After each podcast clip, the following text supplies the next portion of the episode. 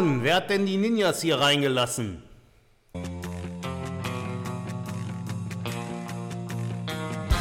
Please talk data to me. Der Data Platform Podcast mit Bimmel Ben, Mr. T und Angry Frank.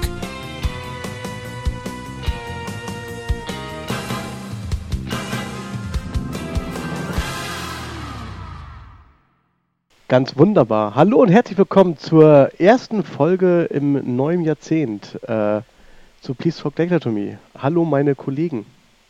Hallo Tillmann. Wie geht's euch? Gut. Danke, gut und selbst so. Auch. Seid ihr gut reingekommen ins neue Jahr?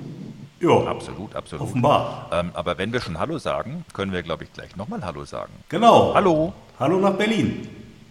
Hallo. Hallo Und, äh, Ich Berlin. weiß gar nicht, ist Ben Kettner eigentlich noch Gast oder ist der jetzt schon so Halbinventar? Oder wie müssen wir das, Ja. also kriegt er jetzt quasi ein rosa-schwarz gestreiftes Hemd? Nein, nein, der, Gäste kriegen nur rosa Hemd. Das finde ich gut. Ja. Wollte da ja nur für ähm, modische Klarheit sorgen. Vielleicht ein rosa Shirt mit einem schwarzen Totenkopf. Okay. Du kriegst ähm, ein rosa Hemd mit rosa Totenkopf. Super geil. Das ist doch ein Kompromiss. Ja, Stylisch. Hammer. Also ich sag mal, so langsam aber sicher entwickeln wir uns doch ganz klar zum Lifestyle-Podcast. Absolut. So, aber jetzt hier mal Butter bei die Fische, wie man Ui. da bei Tillmann sagt. Ja, ist ein typisch rheinländischer Spruch. Nein, ich meinte mehr da, wo du herkommst. Ach so. Da gibt's Butterfisch zum Frühstück. zum Frühstück. Köst oh, Genau. köstlich. Ich sehe nämlich immer noch zurück nach meinem letzten USA-Urlaub, als wir in den Südstaaten unterwegs waren, man früh um elf frittiert ist und Bier bestellen konnte und von keinem, ich sage mal, verurteilt angesehen wurde. Wann immer ich das hier mache, schwierig. Wegen dem Frittierten wahrscheinlich. genau. Wann immer ich im Büro was frittiere, schauen die Kollegen einfach pikiert. Hast du, hast du bei dir am Platz eine äh, so eine kleine Fritteuse? Nee, eine große. Achso, ja, gut. Von der kleinen werde ich ja nicht satt. Ja, ist richtig. Hast du ja irgendwie aus dem äh, ähm, Gastronomie, Gastronomiebedarf hast du dir eine bestellt. Wer kennt das nicht? Ja. Der Ben muss ja auch definitiv an seiner Kalorienaufnahme arbeiten. Nicht, dass Korrekt. die nachher unter 5000 äh, am Tag fällt. ja, ist richtig. Tag? Wie? Stunde. Ich dachte, diese Angaben sind pro Stunde. Ja. Kleiner Tipp nochmal von mir, das ist nicht so mit Highscore und so. Es geht nicht darum, die meisten Kalorien zu essen. Okay. Ja, gut, dass ich euch habe. Schon wieder Ja. was gelernt, was wichtig sein könnte Hervorragend. im Super. Laufe meiner späteren Verfettung. Okay, ja gut, dann äh, haben wir jetzt den Fritteusenteil abgehandelt und äh, würde ich sagen, kommen wir mal zu echten Themen. Speisen, die nur Frank frittiert. Die neue Kategorie. Ja, das ist, du musst dann das Essen gegen so ein weißes Blatt halten und wenn das weiße Blatt durchsichtig wird, dann hat es genug Kalorien.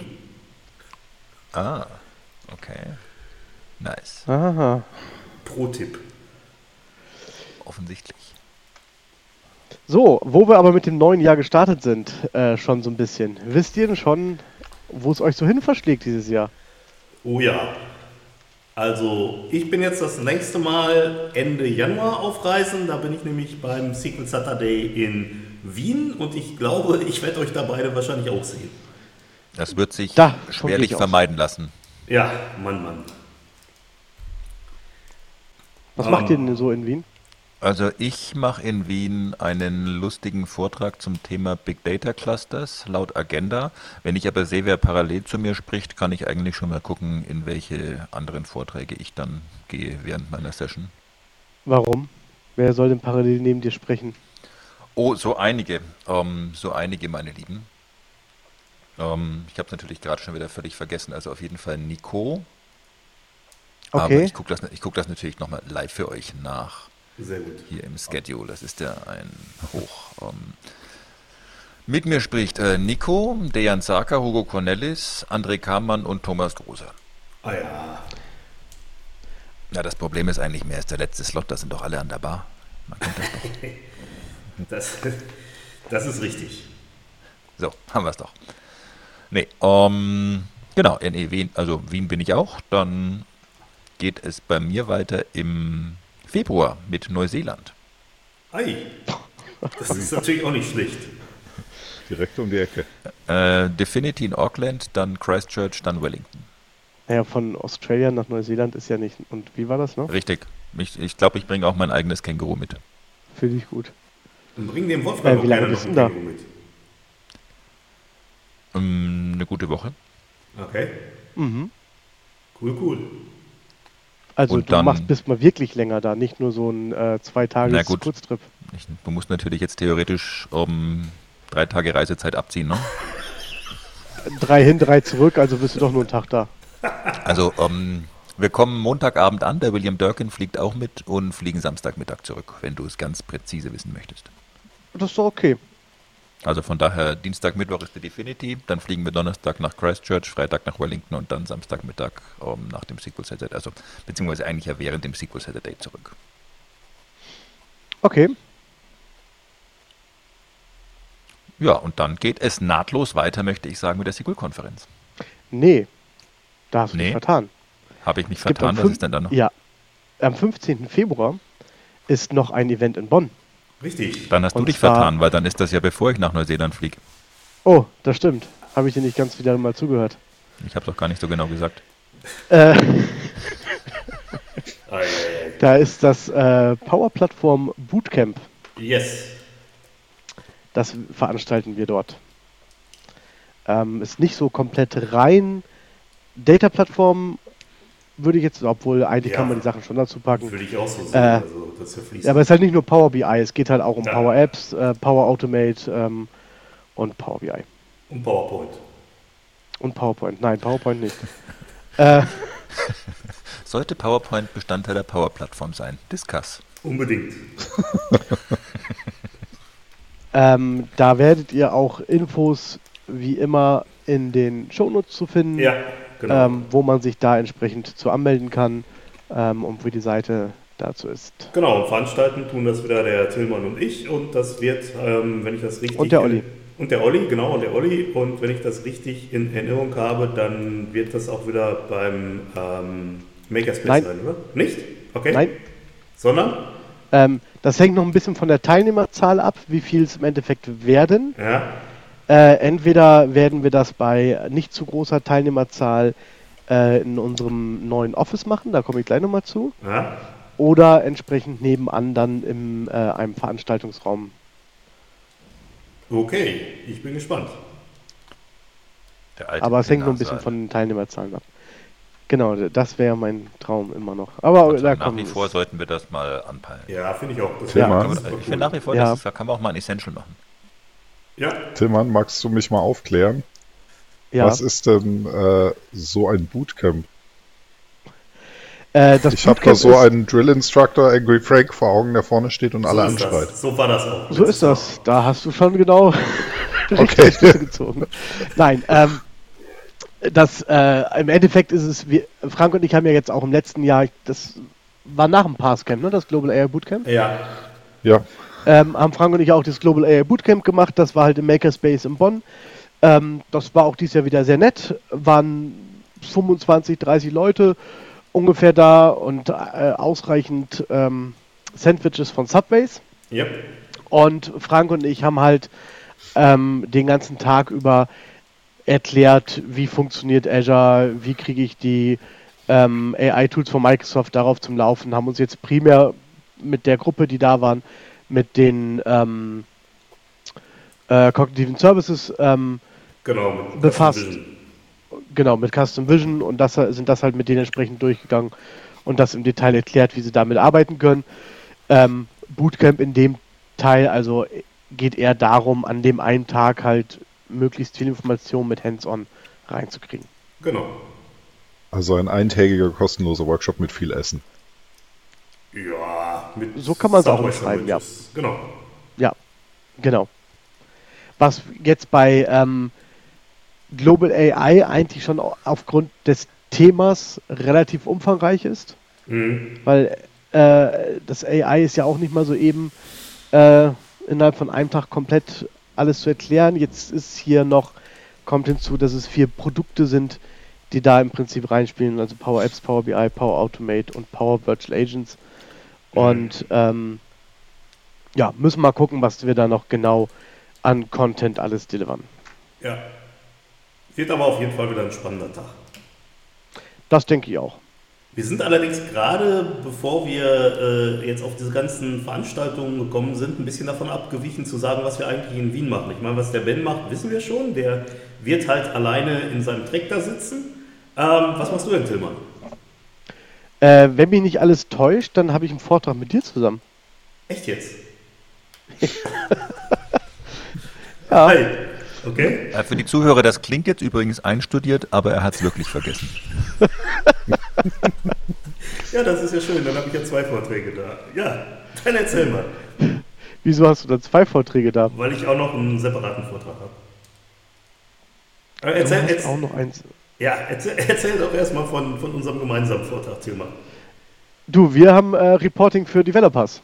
Ah ja, das ist ja im Prinzip das, was wir auch in, äh, in Seattle gemacht haben. Ganz genau, das ist auch das, was wir in Seattle gemacht haben. Und dazu habe ich noch einen Vortrag mit Oliver zusammen über das Common Data Model.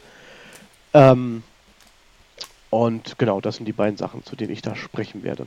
Okay, und ich habe noch einen weiteren Vortrag zum Thema SQL Server Container ähm, in Produktion, wo es halt darum geht, äh, äh, Docker-Container mit dem SQL Server halt innerhalb von Kubernetes laufen zu lassen. Ja, endlich, super. Alle haben darauf gewartet, Kannst- dass der Frank Docker sagt. Ja, Ja, 3 Minuten 20? Nein, war ein bisschen länger. elf Minuten. Sag mal, Frank, hast du 43. nicht so eine Tröte, die du ins Wasser halten kannst? Nee, ich hole mir nächstes, ich, nee, eine Tröte ins Wasser halten habe ich nicht. Ich hole mir so eine, so eine Flüssiggashupe, dann kann ich irgendwie, dann kann ich ein bisschen hupen während des Podcasts. Das wird super. Oder ich, ich kann das erstmal ausprobieren, ich rufe dich an und hub dann so in den Hörer rein. Das kann man mal Das ausprobieren. finde ich hervorragend. Kannst du Ja. dir nicht ein richtiges Nebelhorn im anständigen äh, Bootsfachbedarf äh, bestellen? Ich guck mal bei Ebay, was sich da machen lässt. Wenn du mich übrigens anrufen möchtest, ich bin in deinem Telefon gespeichert als Tillmann Eitelberg. Sehr gut. Ja, vielen Dank. Ich dachte, Warte, du hättest ich die, rangehe, einfach direkt hupen. Ich dachte, du hättest die Nummer 55555 55555. Auch. Aber Ja. das war eine Geheimnummer. Jetzt muss ich sie ändern. Ja, mach, mach in 66666. Naja, egal. Okay, wir haben die Vorträge Bevor Frank jetzt noch die geheime. Kombination meines Koffers verrät. Wieso? Der steht doch auf 000 wie im Auslieferungszustand. Ja, danke, Frank. Jetzt Ja, muss ich auch noch einen neuen Koffer kaufen. Oh, ja, schön. So, Ja, Also, jetzt äh, waren wir in Bonn und danach sind wir doch tatsächlich nach Auckland gereist. Und äh, wo geht's dann hin? äh, Auckland, Christchurch, Wellington und von Wellington quasi direkt ins Darmstadium, möchte ich sagen. Gut, es sind zwei Wochen dazwischen, von daher nur halb direkt, aber ähm, SQL-Konferenz. genau. Da ist dann wieder die Sequel-Konferenz. Und da sind alle vier, wenn ich das richtig sehe, die in diesem Podcast sind, auch wieder daran beteiligt. Ja. Also manchmal muss man sich doch ernsthaft fragen, kann man das nicht mal vermeiden? Ja, Da finde ich übrigens, sollten wir wieder eine schöne ähm, Folge dort mit Video aufnehmen. absolut, das machen wir Also auch. Das können wir Kleine- gerne mal wieder probieren. Ja, was heißt ja probieren? Das hat doch super geklappt das letzte Mal. Eben. Ja, Ich glaube, da war sogar Sandra dabei. Äh, Ich habe aber ihr Twitter-Handle vergessen. Ah, Sequel-Mutti war Sequel das. Mama. Ah, Sequel Mutti, genau. Sequel-Mutti. ge- Die hat übrigens das Audio-Equipment vom Frank kaputt gemacht. Ach, Ja, aber wir haben es ja wieder hingekriegt. Ja. ach. Ja, Ähm, aber SQL-Konferenz, bleiben wir kurz dabei. Ähm, Sehr gerne. Also, äh, auch da Links findet ihr alle Ja. natürlich in den Shownotes zur SQL-Konferenz. Ähm, aktuell ist noch ein ähm, der Early Bird äh, möglich, weil wir sind ja dieses Jahr ein bisschen später mit der SQL-Konferenz dran. Wir sind ja erst im März dran. Und ähm, das heißt, noch kann man sich günstiger anmelden. Wir haben derzeit, wenn mich nicht alles täuscht, nur eine Precon online. Mhm.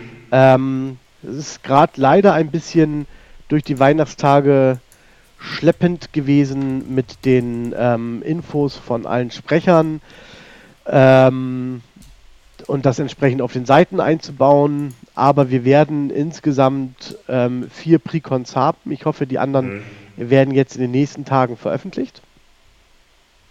Ähm, aktuell ist, äh, sind ja unser Quasi-Inventar von der Sequel-Konferenz werden eine Precon halten, ähm, was Thomas Larock und Karen Lopez sind.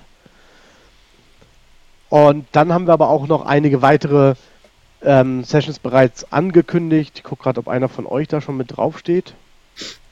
Ja, Also ich stehe da schon mit drauf. ich auch. Stimmt, Und alle du bist da anderen mit glaube drauf. ich auch. Frank auch. Ja, Und auch. Ja, ist ja genau. super. Ich nicht. ja. Ähm, ich bin auch nicht sicher, ob du eine Session bekommst. Ich habe da Ja, mal mit glaub ich dem. Auswahlkomitee gesprochen und da sind wohl so ein paar Sachen vorgefallen. Danke. Gerne. Ähm, aber es lohnt sich, also auch wenn noch nicht alle Sessions komplett online sind und wir die Agenda noch nicht drauf haben, ähm, es lohnt sich definitiv da schon mal zu gucken. Ähm, es sind eine ganze Reihe von Sprechern, ähm, guten Sprechern schon entsprechend angekündigt, tolle Vorträge wieder dabei. Ähm, haben auch einiges an Microsoft-Mitarbeitern, ähm, auch von der Corp, die da sind und Vorträge halten. Äh, ja, kann ich nur empfehlen. Genau, also das ist wieder halt äh, ein extrem gutes Sprecherline-Up, wenn man sich einfach das hier mal so durchguckt. Und wir sind auch dabei. Ja, genau. Ich habe die ganze Zeit drauf gewartet, dass du sagst, Ben. Ich will doch nicht enttäuschen. Ja, es waren so viele Vorlagen. Der Ball lag schon vier, fünf Mal auf dem Elfmeterpunkt. Ja, aber es war halt auch keiner im Tor. Also ich meine, irgendwann rollt der ja rein, rein, weil die Erde eine Scheibe ist und sich Genau. kippt. Genau, allein durch die Erddrehung. Kippung. Ja, dann äh, würde ich sagen, äh, Ben alias Tobias, erzähl doch mal, was äh, wir beide haben da einen Vortrag. Erzähl doch mal bitte, was wir da machen werden. Äh, wir beide haben einen Vortrag und hoffen, dass wir da mehr zeigen können, als wir dazu auf dem Passcamp zeigen konnten, Ja. Genau. Weil wir den zweiten Anlauf starten, um äh, Sequel auf Edge Devices zu zeigen, was auf dem Passcamp ja grandios geklappt hat, äh, mangels Binaries. Ja, Äh, aber bis äh, März ist ja auch noch ein bisschen Zeit. Bis Ja. dahin werden wir es sicher schaffen, ich sowas mal zu installieren nachhören. und äh, Sequel auf einem Raspberry Pi zum Laufen zu kriegen. Sehr schön. Okay. Genau. Und ich habe und ich habe tatsächlich sogar noch eine zweite Session, Ja. ähm, wo ich verrücktes Zeug mache. Ähm, ich habe äh, wir haben ich habe bei uns äh, entwickelt etwas, was ich vorstellen möchte, weil ich es ganz spannend finde. Und zwar haben wir öfter mal in letzter Zeit so Projekte, wo SQL Server als Backend für Web äh, Frontends genutzt wird. Und die Web-Leute kommen ja immer irgendwie alle 14 Tage mit neuen Ideen, was man so machen könnte an Technologien. Und das letzte, was die bei uns hatten, war äh, GraphQL. Und das ist eigentlich relativ interessant, das möchte ich da kurz vorstellen. Das ist so eine äh, Abfragesprache, wo man quasi in JSON eine Abfrage format, äh, äh, formuliert und an ein Backend schickt und dann die Daten als JSON zurückkriegt. Und ähm, da gibt es eine, eine Middleware, die auch schon funktioniert in .NET. Und was ich gemacht habe, ist drumherum quasi mit dem Entity Framework und äh, ein paar anderen Hilfsmitteln äh, ein generisches Backend zu bauen, so dass du im Prinzip dein Datenmodell in, in deinen Backend-Code lädst und äh, innerhalb von, äh, ich sag mal, innerhalb von, von einer Session auf, auf, auf der SQL-Konferenz es schaffst, dir ein lauffähiges GraphQL-Backend mit einem SQL-Server hinzustellen auf, deinem, auf Basis von deinem Datenmodell. Das hört sich sehr spannend an. Und dadurch kannst du halt mal, weil wenn du mit, mit den Webleuten sprichst und denen sagst Datenbank, dann sind die alle immer bei MariaDB, MySQL oder Postgre. Und äh, das kann man halt in, in so einem Enterprise-Umfeld durchaus auch mit einem SQL-Server machen und das möchte ich da einfach mal demonstrieren, wie das gehen kann. Sehr cool.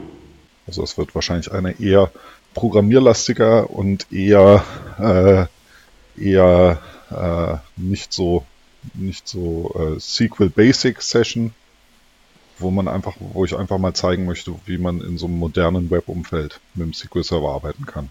Das heißt, wir werden da auch relativ wenig PowerPoint sehen. Wasch, wahrscheinlich sehr, sehr wenig. Ich überlege sogar, ob ich es ganz ohne mache und einfach nur Visual Studio verwende. Ja, hervorragend. Ja, Setzen, setzen die Webleute bei euch nicht da irgendwie äh, so äh, Mongo und äh, CouchDB und so ein Krams ein? auch das. Auch das, okay. Also das kommt drauf an, also wenn es relational sein soll, dann sind sie halt typischerweise so bei Maria oder, oder Postgre oder MySQL.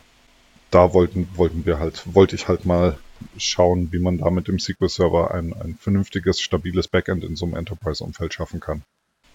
Ja, Cool. ist Super. Ähm, Ben, Jetzt, was wo du machst noch du nicht auf dem Schedule Eben, ich mach, komm. Ich, mach. Was? ich mach Big Data Cluster mit Bimmel. Ja, cool. In VB? Wie sonst? Geil. An der Stelle übrigens schon mal so ein kleiner Spoiler-Alert. Das Session-Bewertungssystem vom Data Grillen dieses Jahr ist komplett in VB programmiert. Ah, ich dachte, du hättest über Weihnachten mal eine vernünftige Sprache gelernt. Aber na gut.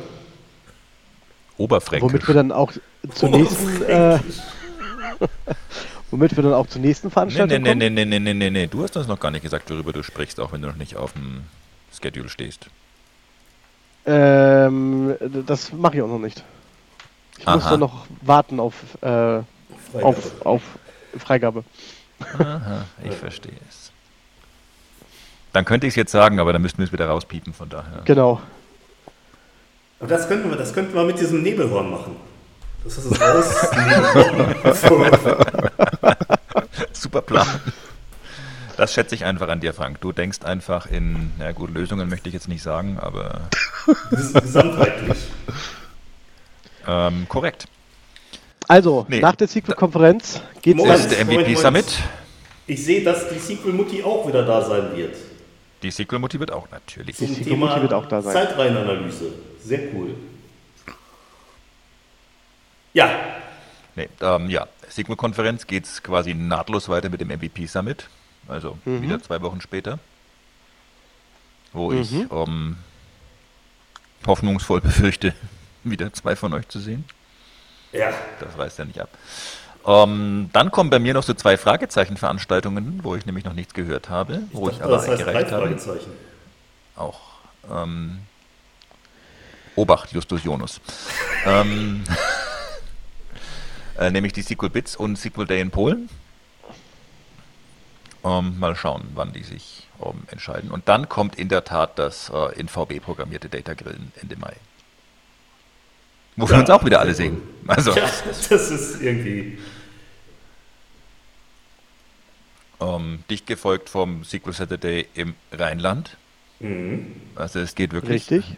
Wenn ich Schlag diese Liste jetzt so langsam so vor Augen habe, wird es irgendwie doch ganz schön viel, stelle ich fest.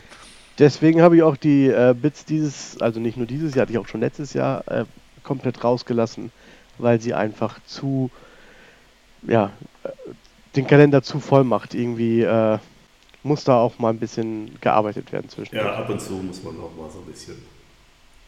Das ist richtig. Na, richtig ist das wohl. Ähm, dann wäre potenziell noch Data Keely in Dublin Anfang Juli. Und dann habe ich im Moment noch nichts auf meinem Plan, außer dem SQL Saturday in München und dem Pass Summit. Also, zweite Halbjahr wird deutlich entspannter, wie mir scheint. Also Dublin ist äh, bei mir gegebenenfalls noch ähm, drin, da würde ich gerne noch hin. Ähm, weil es wird sich auch schön mal mit einem Urlaub in Irland verbinden lassen, wenn man schon mal drüben ist. Da muss ich noch mal gucken. Aber die Konferenz äh, habe ich definitiv noch auf dem Plan. Ja, du bist da jetzt äh, nicht äh, Frank und du nur für eventuell Ben oder wie? Also, Naja, ähm, also Keely, Bits und SQL Day ist bei mir alles drei so, habe ich mal was eingereicht. Mhm. Aber ehrlicherweise bei allen dreien auch nicht sonderlich viel. Mhm. Also von daher mal gucken, um, ob man das denn dann da so hören möchte. Gerade bei der Bits, um, also bei den anderen kann ich es nicht beurteilen, aber gerade bei Bits ist natürlich der Andrang riesig. Ja, klar. Äh, was Ja. ich so gehört habe, waren das über 800 Submissions. Ei, ei, ei. Ähm, da muss man erstmal dagegen an. Klar. Und da kommen natürlich auch reichlich Leute um, von Corp, also Bug Woody wird auf jeden Fall da sein, das weiß man schon, weil er eine Precon hat und so. Man gucken muss, um, also ich gehe nur hin, wenn ich auch spreche. Äh, kurz Ja. gesagt. Also bei Ja. CD, ich würde gerne mal nach Dublin, ich war noch nie in Irland, aber das Problem ist halt, ähm, just äh, an dem Tag danach hat äh, meine Tochter Geburtstag und äh, ich kann natürlich nicht da irgendwie durch die Weltgeschichte jetten. Du schenkst deiner Tochter zum Geburtstag einen Urlaub in Irland. Das ist großzügig. Das ist großartig. Da wird die sich freuen. Das wird, das wird so super. Nee, nee. Also die ist halt vielleicht, das würde ich tatsächlich machen, wenn die ein bisschen größer wäre, aber das ist, die ist, die wird da drei. Das heißt also, ja, da sind halt noch andere Sachen wichtig als ein Urlaub in Irland. Also äh, wir werden dann mal gucken, was wir da machen. Was kann mit drei wichtiger sein als Whisky? Gin?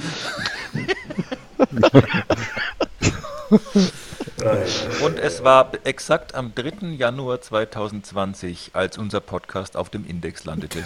ja, ist so schön. Es war exakt am 8. Januar, das ist ungefähr dann, wenn er veröffentlicht wird, als wir alle ins Gefängnis gingen. Danke, Ja, Herr gerne. Dr. Kettner. Gerne. Für dich immer. Ich sage euch eins, wenn wir auch noch in eine gemeinsame Zelle kommen, drehe ich durch. Nee, Nachbarzellen, weißt du, damit du, damit, damit du nicht äh, einem anderen an die Gurgel gehen kannst, aber trotzdem alles hörst. Das ist cool. Wenn man alles hört, dann können wir von da aus weitersenden. Super. Und ich meine, an der Akustik, das kann eigentlich auch noch besser werden. Dann. Also, ich meine, gut, gut. Ja, also wie gesagt, das ist, ansonsten würde ich noch mal gucken, was es sonst noch an Sequel Saturdays gibt, wo man mal hin kann oder so. Aber, da, aber so konkrete Pläne habe ich da jetzt momentan nicht. Also, Ja, also zweites Halbjahr kommt sicherlich noch ein bisschen was dazu. ja, wir mal. ja, ja klar. Was ich natürlich wie immer völlig vergessen habe, ist natürlich die großartige Inspire-Konferenz auch im Juli. Aber Aber bisher nicht als Sprecher. äh, selbstverständlich nicht. Ja. Das weißt du noch nicht. Doch, das weiß ich. Wenn ich mir bei irgendetwas ganz sicher bin, dann da. Weil ich, ich will da gar nicht sprechen, von daher. Da hätte ich, glaube ich, keinen Spaß. Aber du hast da ja mal gesprochen, wo wir schon so dabei Ja. sind. Ist schon ein paar Tage her, aber ja, Ja, und warst danach auch nicht wieder da. Stützt so ein Nee. bisschen meinen Punkt. weiß ich tatsächlich nicht. Thanks for proving my point. Yes. So, so. jetzt, wo wir unseren Reisepodcast dann so, oder haben wir irgendwelche Reisen vergessen? Bumm. Also ich meine, wir könnten jetzt noch anfangen, unsere Urlaubsreisen aufzuzählen, aber oh, Also. das, das will ja Wie, du machst auch noch Urlaub? Auf jeden Fall. Davon werde ich euch im nächsten Podcast erzählen. Kommen wir zu den wichtigen Dingen. Was habt ihr denn zu Weihnachten bekommen?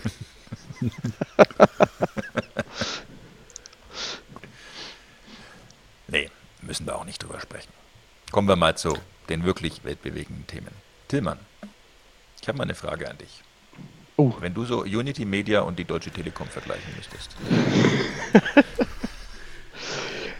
Genau, dann würde ich sagen, mein Gott, kann Unity Media verkacken. Ähm, nee, also ich habe es mal mit äh, einfach mal mit aufgenommen, weil ihr wisst ja, dass ich ein bisschen ähm, Internet geplagt bin. Das ist aber sehr positiv dargestellt jetzt, ne? Ähm, genau. Und äh, ich habe es kurz vor Weihnachten gewagt, ähm, oder wir haben es kurz vor Weihnachten gewagt, mit unserem Büro umzuziehen.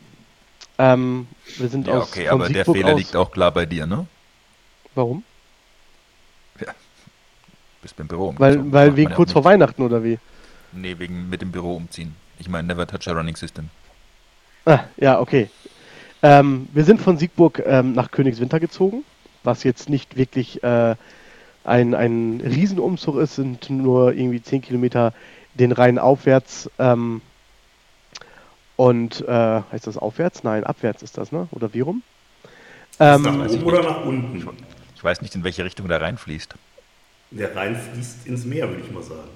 Also, Ja, okay, Würde ich auch dann, sagen. Dann, dann seitwärts. Äh, also, ähm, nach Richtung Königswinter oder in, nach Königswinter direkt gezogen ähm, in die Innenstadt dort und ähm, haben uns dort einen Internetanschluss für die Firma ähm, von der Firma Unity Media legen lassen wollen. Und Okay. ähm, Legen lassen wollen klingt schon so, als ob es eine lustige Geschichte wird. Naja, eigentlich, ich finde sie jetzt noch nicht ganz so lustig, bin mal drauf gespannt, wie sich das noch ändert. Aber man, ich, also in den letzten Jahren äh, primär bei der Deutschen Telekom gewesen und ähm, man hat ja seine Erfahrungen entsprechend mit äh, der Telekom gesammelt, wie zügig sie in den meisten Fällen Internet zur Verfügung stellen können und auch in welcher äh, jetzt ähm, herausragenden Bandbreite. Ähm, aber was ich jetzt bisher am besten finde, ist, ähm, dass Unity Media ja irgendwie nur mit Subunternehmen arbeitet und ähm, jetzt in dem Fall in Königswinter auch keine eigene Leitung hat, sondern die angemietet hat, die auch wieder anscheinend nur von Subunternehmen betrieben werden. Und er scheitert jetzt halt seit fast zwei Wochen daran, mir diesen Internetschluss zu legen, weil einer dieser Subunternehmer einen Kabelschrank in mein äh, Gebäude installiert hat und hat diesen abgeschlossen und keiner hat den Schlüssel. Sehr gut. Weißt du, daran scheitert es einfach, Internet zu legen. Und äh, anstatt dass irgendjemand sich bei bisher bei Unity Media mal dafür verantwortlich fühlt und sagt, gar kein Thema, Eitelberg, Sie sind ja Kunde von uns, wir kümmern uns darum, ähm, heißt es halt einfach, ja, dann müssen Sie bei denen anrufen und dann müssen Sie bei denen anrufen und ich darf zwischen diesen verschiedenen Subs da quasi vermitteln und muss bei jedem sagen, der andere will aber von Ihnen einen Auftrag, sonst macht er gar nichts und äh, so wird halt über mich irgendwie das Ping-Pong ausgetragen. Und mittlerweile sagt Unity Media auch, ja, wenn den nächsten Techniker können wir ihn erst irgendwie Mitte nächster Woche schicken. Dabei wurde mir ursprünglich zugesichert, äh, am 6. halt schon Internet zu haben, damit meine Mitarbeiter auch arbeiten können. Ist gerade ein bisschen doof und ich hätte nicht gedacht, dass man sich da echt noch schlechter bei anstellen kann, als das die Deutsche Telekom der Vergangenheit Da habe ich aber eine kurze Rückfrage dazu, Tillmann. Ja. Jetzt sagst du ja, du hättest dir gewünscht, jemand hätte gesagt, da, da, da, Herr Eitelberg, Sie sind ja Kunde. Hm. Bist du denn technisch gesehen Kunde, wenn du noch gar kein Internet hast? Oder bist du nicht mehr Interessent? Das ist eine hervorragende Frage, Ben. Aber äh, ganz ehrlich, ähm, glaube ich, sind Neukunden äh, in den meisten Fällen doch ähm, sogar noch teurer irgendwie als bereits Bestandskunden. Darum sollte man sich doch noch besser um die kümmern, oder? Neukunden Hm. sind teurer, deswegen setzen die auf die Bestandskunden. Die machen alles richtig. Also, Vielleicht haben sie auch gedacht, ach nee, der ist ja schon Kunde, der hat ja unterschrieben, dann ist es uns ja egal. Das kann Ähm, sein. der hat ja vor allem auch Internet in seinem Schrank. Genau. Internet muss der liegen. Vor allem relativ sicheres Internet. Weil, Ja.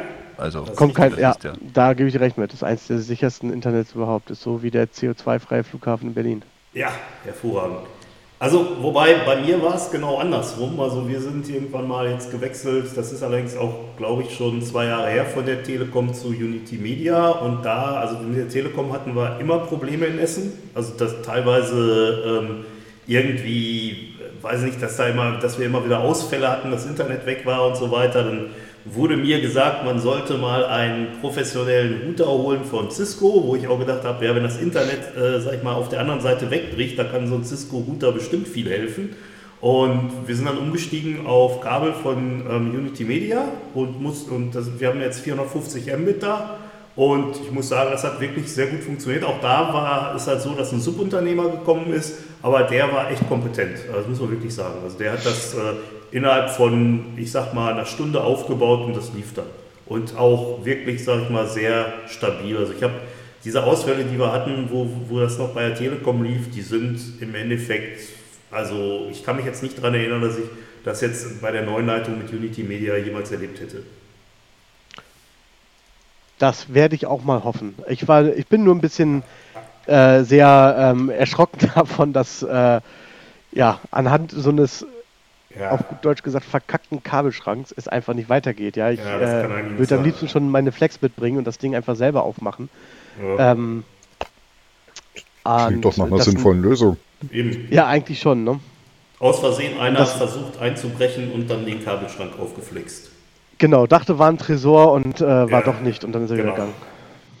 Pff, alle haben gesagt, es gibt keinen Schlüssel, deswegen habe ich das Problem für sie gelöst. Genau. Ja, Das mit dem, mit dem Tresor war das schlecht organisierte Verbrechen in äh, Dingens, in, äh, das Königswinter, Winter- ja. in Königswinter, ja. genau, das wollte ich einfach mal nur loswerden, weil mich das die ganze Woche schon äh, Ja, das glaube ich. Das Nervt. Sowas ist nervig. deswegen habe ich ja mein eigenes Internet gelegt hier. Im Flugzeug. Im Flugzeug. Ich bin stolzer Inhaber meiner eigenen Glasfaserleitung. Okay. Deswegen kann ich auch nie mit dem Büro umziehen, weil das wird ganz schön teuer ist. Ja. Ich habe hier zu Hause auch Glasfaser und bin da auch sehr mit zufrieden, muss ich sagen. Gut, also dann liegt schon mal nicht an der Leitung, dass du immer so haltst. Nee, nee, das liegt ja an den Räumlichkeiten und der äh, Tobias kann das bestätigen. Er hat das ja Das gesehen. ist halt die Kathedrale. Das ist halt die Kathedrale. Das ist halt. Ja. Place of Worship. Yes, exactly. Naja, aber wir haben ja sowieso dieses Jahr noch irgendwann einen Grilltermin hier, dann äh, könnt ihr euch das ja auch mal. Äh, zwei, zwei. Einen bei dir, einen bei Dirk. Ja, richtig. Hallo, Dirk. Wie konnte, ich, wie konnte ich das vergessen? Freue ich mich auf beides. Ja. Gut, weiter geht's im Takt. Es geht ja hier Schlag auf Schlag. Wir haben noch so viele Themen und wir haben doch keine Zeit. Ja, dann hau mal raus. Ich hau einfach mal so als Stichwort raus: Windows Terminal Update. Windows Terminal Update. Ja, es gab mal wieder einige Updates vom Windows Terminal. Ähm, Was wer ist von denn euch das nutzt denn Windows das schon? Terminal? Ich nutze das. Teilweise. Ich auch. Du nicht, Ben? Oder war das jetzt gerade so eine äh, didaktische Frage? Ich nicht. Also vielleicht Nicht? nutze ich es auch ohne es zu wissen, aber um, Nee, ich glaube nicht, dass du es dann nutzt, ohne Ja, zu wissen. doch Das ja- Windows Terminal, aber da haben wir doch schon mal drüber gesprochen hier im Podcast. Hörst du eigentlich nicht zu? bitte? Verwendest du nicht die Sachen, die Tillmann dir empfiehlt? Unglaublich. Mann! Also grundsätzlich Unglaublich. habe ich es mir zur Aufgabe gemacht, Empfehlungen von Frank und Tillmann nicht zu folgen. Und seitdem muss ich sagen, geht es mir deutlich besser. Ach, du nutzt den Podcast quasi als Negativliste. Wunderbar. Ich dachte, so ist Also- er zu verstehen. Äh, das klassische Windows-Command, das kennst du aber schon noch. Das kenne ich, vielen Dank. Wunderbar. Und ähm, Microsoft ist hingegangen und hat angefangen, ähm, das Ganze mal ein bisschen neu zu entwickeln. Und zwar als Windows Terminal nennt sich das dann. Was aber den Vorteil hat, dass es halt nicht nur die, ähm, das reine Windows Command ist, sondern dass es halt in einem Programm verschiedene Shells miteinander vereint. Das heißt, Genau. du hast ein Windows Command drin, du kannst direkt auf ähm, deine WSL 2 Shell, Ja. sprich Linux, drauf zugreifen. Du hast PowerShell drin, PowerShell Core, ähm, du hast Azure CLI mit drin. Alles natürlich, sofern du es auch installiert hast. Ja, Mhm. Sind, also du musst die anderen Sachen einzeln installieren, hast es dann aber in deinem Windows Terminal ähm, mit integriert. Genau, also es ist im Endeffekt einfach nur so ein, so ein, so ein Host sozusagen für andere Shells, äh, wie die, die Tilman da aufgezählt hat. Also bevor Microsoft das entwickelt hat, gab es ähm, so ein äh, Freeware-Tool, das gibt es auch immer noch, das heißt Commander, ohne die, äh, also CMDR, ähm, wo man das halt auch machen kann. Dass man halt beliebige Shells, die auf dem Rechner installiert sind, innerhalb von einer Oberfläche oder innerhalb von einem Programm sozusagen nutzen kann. Na, seht ihr, jetzt erinnere ich mich auch, dass wir darüber gesprochen haben, aber ich nutze es in der Tat nach wie vor nicht. Aber da kann man doch über C-Script äh, Visual Basic äh, Skripte ausführen lassen. Ja, das hat mir so noch keiner gesagt, jetzt bin ich dabei. Ja, siehst du? Wunderbar. Ähm, So, aber also- gut, offensichtlich gibt es jetzt was Neues, weswegen ich es dann vielleicht anfangen zu verwenden. Ja, sind so, so super spannend sind die Sachen auch nicht, außer es ist jetzt eine Version 07, das heißt, man bewegt sich doch schon langsam stramm auf die 1.0 zu, äh, Das die heißt, dann demnächst halt wird das aus Ding dem anders Preview heißen. rausgeht. Wahrscheinlich wird es demnächst dann auch anders heißen. Ich hoffe auch, dass es halt dann auch aus dem ähm, äh, nicht mehr nur über den Store gibt. Also du, kann, Mhm. ist, du kannst es derzeit eigentlich fast nur über den ähm, äh, Windows Store installieren, was auf einem äh, Serverbetriebssystem ein bisschen blöd ist. Da gibt es zwar auch andere Möglichkeiten, die auf GitHub ähm, äh, schreiben, wie du es auch äh, anderweitig dort installieren kannst. Ähm, ich meine, es gibt mittlerweile auch ähm, sogar ein Chocolatier-Package dafür, wie du es installieren kannst. Ähm, was aber nicht supported ist. Ähm, da wird aber noch dran gearbeitet.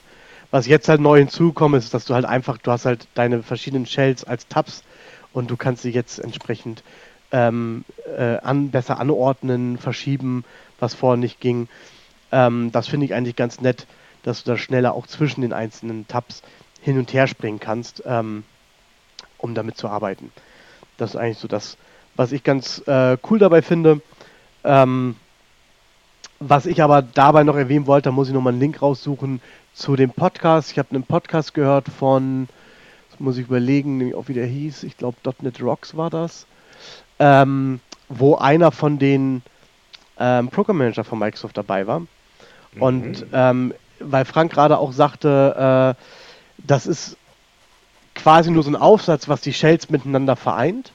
Und das ist es halt nicht nur, da muss man sich mal ein bisschen den Podcast anhören, ähm, weil sie halt auch an der allgemeinen Shell von Microsoft damit ähm, oder dem klassischen Command-Prompt auch damit relativ viel mitentwickeln mhm. und sie das halt auch vor eine große Herausforderung gestellt hat bei diesem ganzen Windows-Terminal, ähm, weil sie halt auch wissen, wie viele Systeme da draußen mit irgendwelchen äh, Commands laufen, Bohrinseln und sonst was, die halt nur auf ähm, dem klassischen Windows-Command laufen. Und es darf halt absolut nichts bei so einem System, was jetzt seit, ich glaube, äh, NT nicht mehr angefasst worden ist, ungefähr, ähm, oder noch länger existiert, äh, keine Updates reinkommen, was auf einmal in irgendeiner Art und Weise ähm, Programme fehlschlagen lässt. Ähm, das war, also muss man, sollte man sich mal anhören, den Podcast. Ähm, ist ganz spannend, was er so alles erzählt. Ähm, und ich hoffe mal, dass es da mit der mit dem Terminal weitergeht auf die Version 1.0 zu, weil ich nutze es doch schon recht ähm, intensiv, vor allen Dingen halt auch mit ähm, der Cloud Shell und aber auch mit ähm, der WSL finde ich ganz praktisch. Okay. Dann werde ich es mir vielleicht doch mal anschauen. Ich komme wieder auf euch zu. Also ich finde das auch ganz nett. Ich nutze das halt auch ähm, hin und wieder. Ich mache viel, was ich mit PowerShell mache, mache ich halt auch direkt im Visual Studio Code, weil da ist ja auch ähm, die Möglichkeit, unten im Prinzip eine Shell laufen zu lassen. Ja. Aber, aber so nutze ich das halt schon äh, relativ häufig, ähm, wenn ich jetzt einfach mal so ein, so ein Shell-Window brauche. Cool. Super. Dann würde ich sagen, lassen wir doch mal unseren Gast zu Wort kommen. Also ich, ich habe das ja irgendwie erst gestern so richtig ähm, gerallt. Von daher zunächst mal weil Chapeau das, an euch beide. Weil ich das in WhatsApp reingeschrieben habe und alles, äh, äh alles enthüllt habe sozusagen. Korrekt. Also nachdem man es mir lange erklärt hat, habe ich es dann auch schnell verstanden. Ja. Ähm, der ein oder andere von euch, dem ist vielleicht schon aufgefallen, also wenn ich sage euch, meine ich jetzt unsere lieben Zuhörerinnen und Zuhörer, ähm, dass auf der einen oder anderen Veranstaltung seit dem SQL Saturday in Munich so kleine Aufkleber aufgetaucht sind yep. vom T-SQL Ninja. Und Exakt. sich alle gefragt haben, wer ist denn das? Und dann auch so am Passcamp kommt auf einmal der Dirk Kondong rum, hält mir so einen Aufkleber ins Gesicht. Wer ist denn das? Und ich sag so, keine Ahnung. Komisch. Die lagen auf einmal einfach da. Und es stellt sich doch heraus, dass der T-SQL Ninja nicht einer, sondern zwei sind. Und es ist niemand anderes als ähm, Frank und Tobi San. Ja, Fritzan bitte. Fritzan bitte. pardon, pardon, mein Fehler. Fritzan. Fritzan und Tobi San. Ähm, ja, so ist das. Die Herren. Ja. Was verbirgt sich denn hinter dem T-SQL Ninja?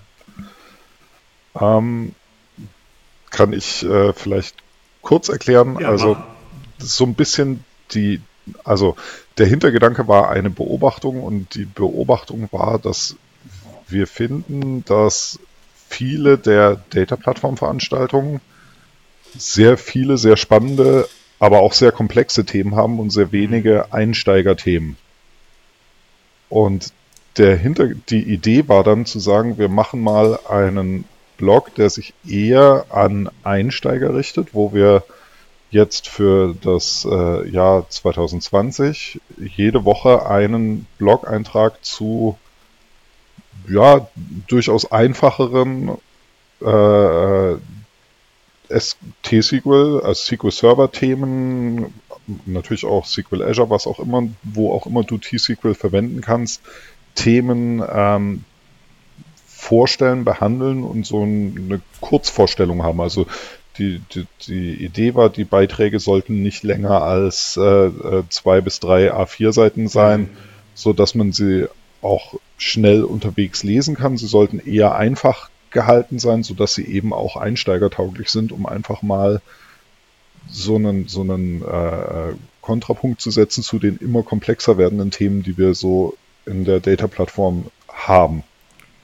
Und auf der anderen Seite ist es ja so, dass wir, egal, also ähm, äh, Tobi Sanders gerade schon gesagt hat, dass es ja eigentlich egal ist, ähm, was du jetzt wirklich machst. Das heißt also, ob du, ähm, weiß ich nicht, im Big Data Cluster unterwegs bist, ob du auf Azure unterwegs bist, ob du on-prem unterwegs bist.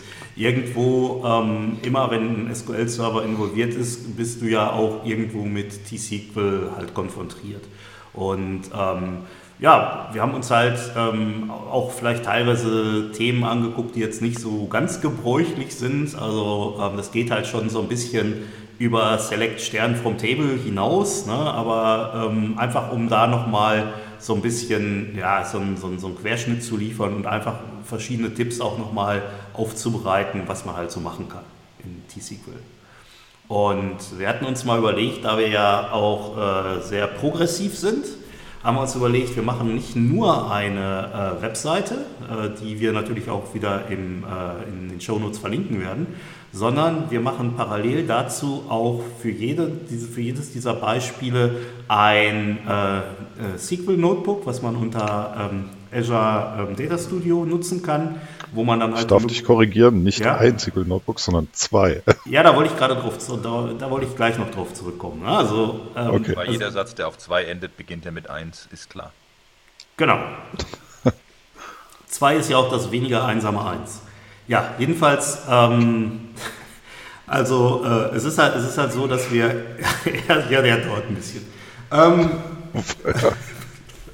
ja, also ähm, es, ist, es ist halt so, dass wir erstmal zu jedem, ähm, zu jedem äh, Artikel, den wir da halt haben, ein ähm, SQL-Notebook äh, äh, veröffentlicht haben auf äh, GitHub, was man sich halt runterladen kann und wo man halt mit dem Code ein bisschen rumspielen kann. Einfach weil wir wollten jetzt unseren Lesern noch so ein bisschen ersparen, dass sie da den ganzen Mist äh, entweder halt abschreiben oder irgendwie rauskopieren müssen oder sonst irgendwas.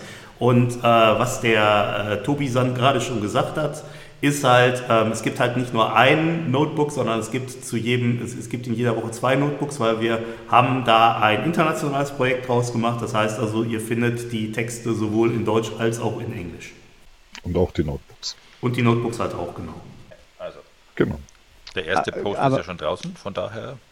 Genau, gestern ging der gestern äh, ging der erste Beitrag online und ab jetzt dann jeden Donnerstag um 10.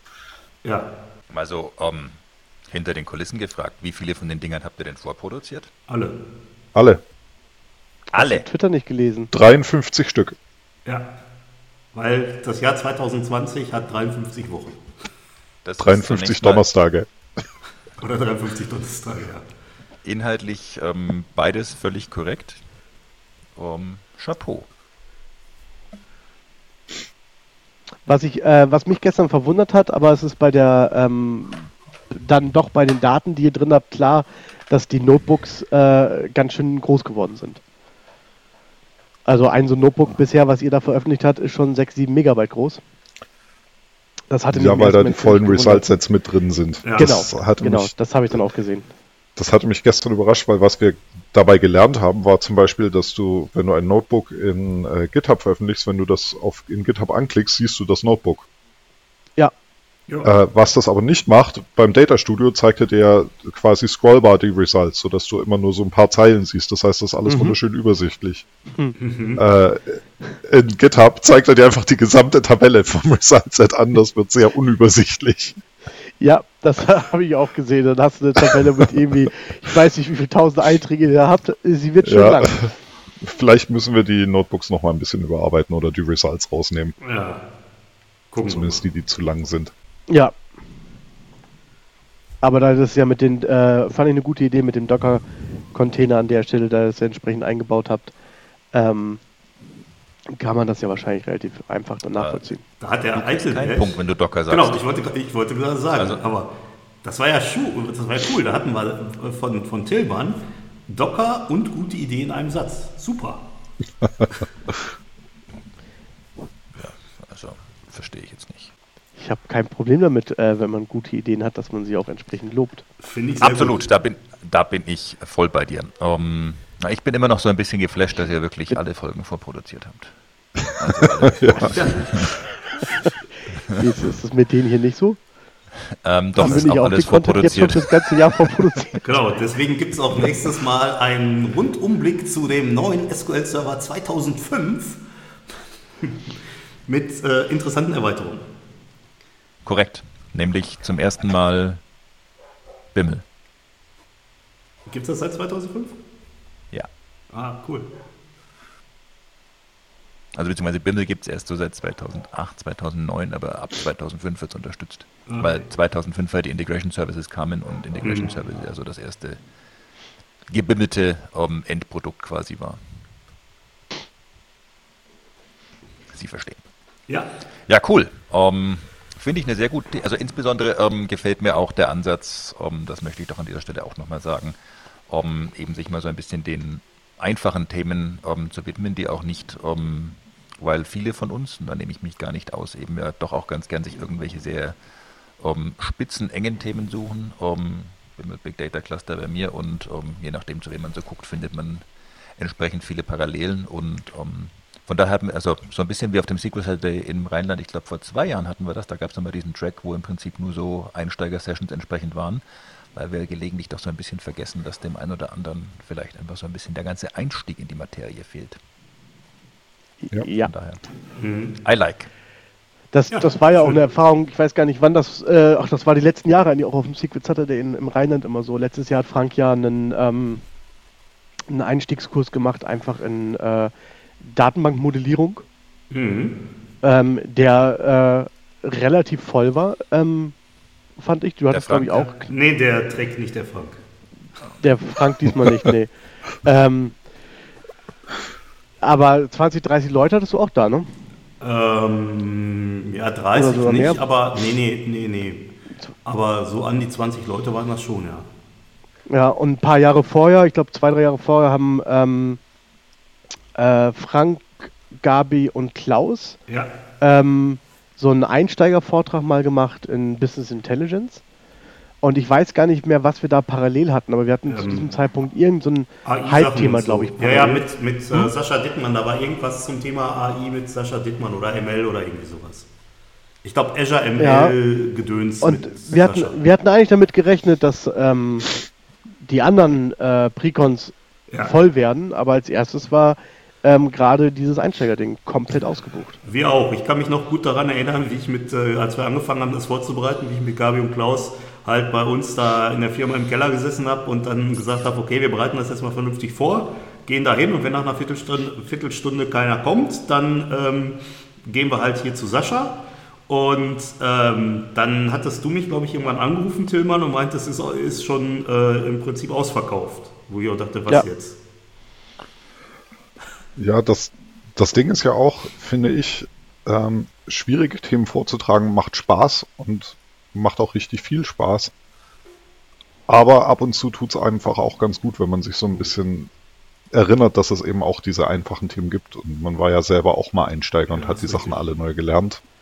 Und ist dann vielleicht auch dankbar, wenn es aktuelle Ressourcen gibt und nicht nur irgendwie Kram zu irgendwelchen äh, äh, Beispieldatenbanken, die man nicht mal mehr auf den äh, aktuellen Kanälen findet oder so. Ja, das ist richtig. Und ich meine Also wir haben auch versucht, Hm. wir haben auch versucht, alle Beispiele, die wir machen, sind äh, entweder ohne Datenbank, wenn es um, um, um, äh, um, um manche Sachen geht, oder sind also ohne, ohne äh, äh, Daten quasi, äh, oder sind auf der White World Importers Datenbank. Ja, Und es steht auch immer dabei, auf welchen Datenbanken die laufen, weil das ist zum Beispiel auch was, was mich in der Doku von Microsoft stört, dass da immer ja, Beispielqueries sind, ja, aber dass man nie weiß, auf welcher Datenbank kann ich die denn jetzt ausführen. das ist richtig.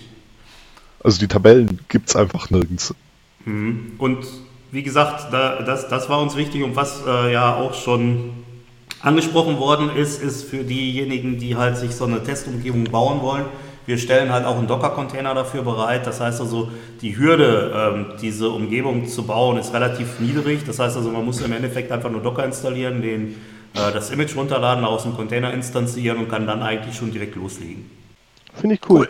Ich- Habt ihr in irgendeiner Art und Weise ähm, im Hintergrund was laufen, äh, was euch so ähm, Nutzerzahlen und sowas äh, mitteilt? Ja, wir haben Matomo am Start. Da, weil ich wäre mal sehr daran interessiert, wie, wie das halt ähm, mit so einem Projekt äh, Das Ja, wie, sind wie, wir wie auch. entsprechend. Genau, das sind wir schon auch. Wir haben schon einen ganzen Tag an Daten, die wir auswerten können. Wuhu. Und wer außer Fredo hat noch zugegriffen? Ich habe da noch nicht reingeguckt, wenn ich ehrlich bin. Aber ich auch nicht. Also, also was, was spannend war, war, ich denke mal, das wird irgendeine Suchmaschine gewesen sein oder so. Wir haben den äh, ganzen Kram irgendwie vorgestern Nacht an den Start gebracht und wir hatten dann innerhalb von einer halben Stunde oder so schon einen Zugriff auf unsere USA da drauf. Das fand ich irgendwie spannend. Weil das war definitiv keiner von uns. Finde ich cool. Ja, Ja. Also wir, wir warten gespannt, wie das weitergeht. Und wir haben ja auch da die Möglichkeit, dass wir, ähm, also Matomo werde ich auch nochmal irgendwie verlinken, ähm, dass wir da auch mal ein paar Erfahrungen mit Matomo so sammeln können. Also grundsätzlich sieht das ganz gut aus. Für die, die nicht wissen, was das ist, das ist im Prinzip so eine Art ähm, Open Source äh, Kiste, die halt sowas wie Google Analytics macht. Das heißt also, man bindet halt entsprechenden ähm, Code in die Webseite ein und ähm, dann ist es so, dass äh, halt äh, getrackt wird, ähm, weiß nicht, von wo die Leute kommen und ähm, wo, die, äh, wo die halt auf die Webseiten zugreifen. Und damit das Ganze halt äh, DSGVO-konform ist, ist es auch so, dass die Daten anonymisiert werden. Das heißt also, wir sehen jetzt nicht, wer das war, wir sehen halt nur ähm, im Prinzip so ähm, statistische Daten, äh, wo man halt zum Beispiel dann sehen kann, wie viel Zugriff haben wir halt aus der USA gehabt oder so. Und dass man, dass man halt auch gucken kann, interessiert das denn überhaupt irgendjemanden? Die Idee zum Ninja war ja auch noch, also eine, eine zusätzliche Ergänzung war, dass wir uns auch überlegt hatten, dass wir äh, irgendwann, wenn wir ein paar mehr Artikel online haben, äh, auch in den verschiedenen Regionalgruppen in der Pass Ja. gerne anbieten wollten, Einsteigervorträge mal zu machen. Genau. Also dass man sagt, man, man ergänzt dieses äh, rein online auch durch tatsächlich äh, mal äh, eine, eine, Vortra eine Reihe von Vorträgen zu eher einfachen SQL-Themen, die man so in den verschiedenen Regionalgruppen anbieten kann, mit der Idee, dass man vielleicht es schafft, dass man aus den verschiedenen, in den verschiedenen Regionalgruppen zum Beispiel äh, die vorher die Hochschulen kontaktiert, die dort in der Region sind, Ja. die, die Datenbanklehrstühle an den Hochschulen und sagt, wir machen hier was zu äh, Praxis, zu SQL.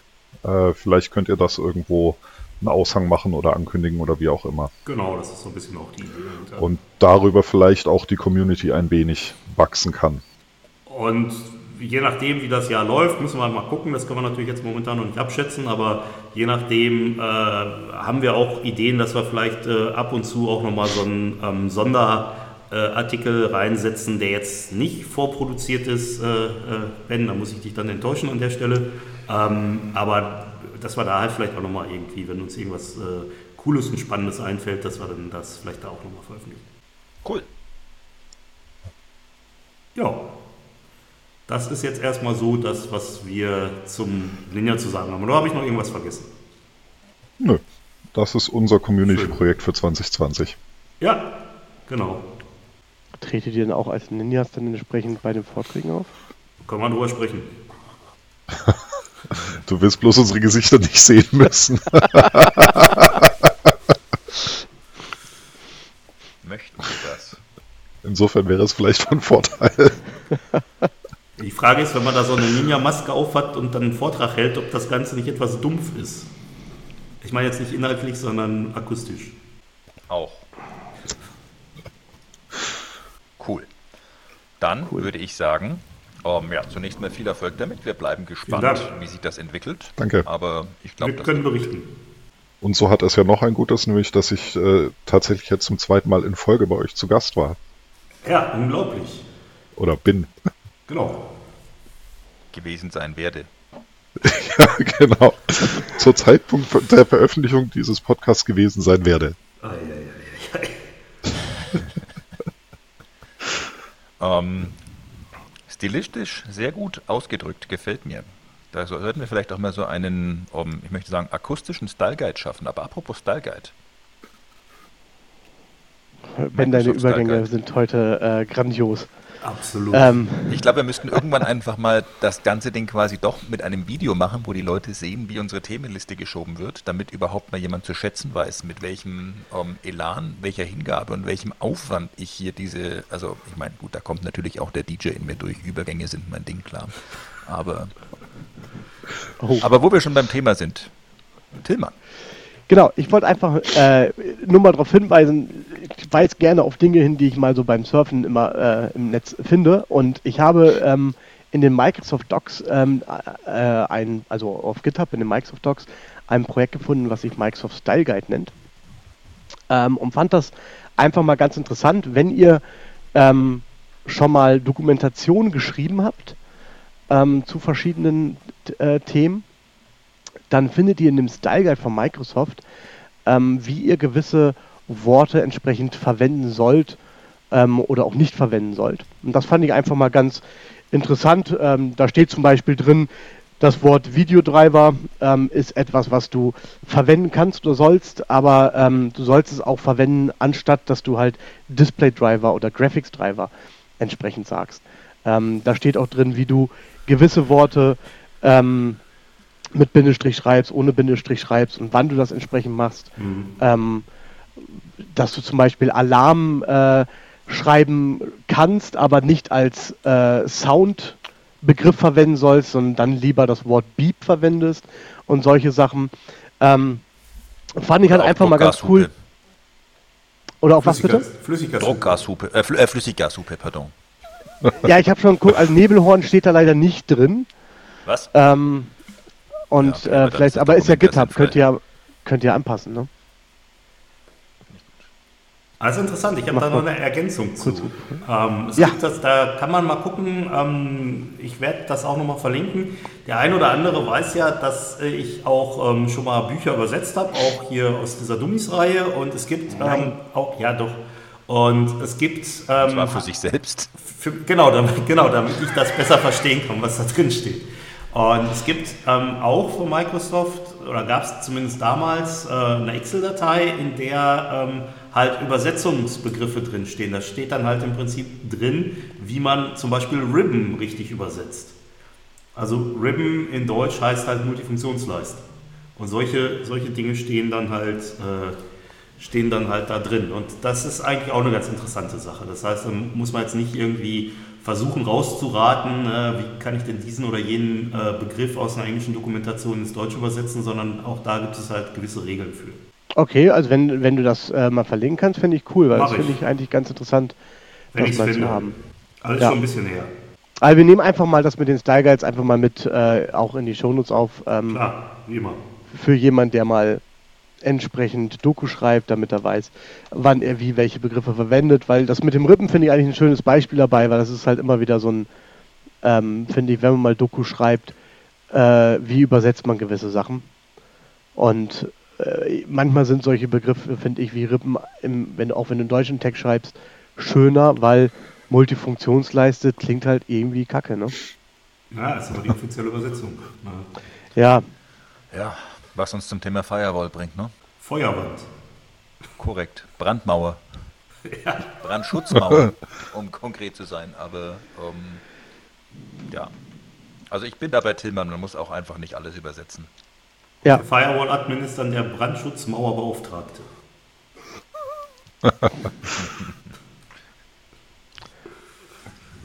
Weil ein, äh, eins meiner schönsten Worte im Deutschen, auch wenn ich äh, gar nicht weiß, was die der englische Übersetzung dafür ist, ist ja auf Bahnhöfen immer noch der Wagenstandsanzeigerplan.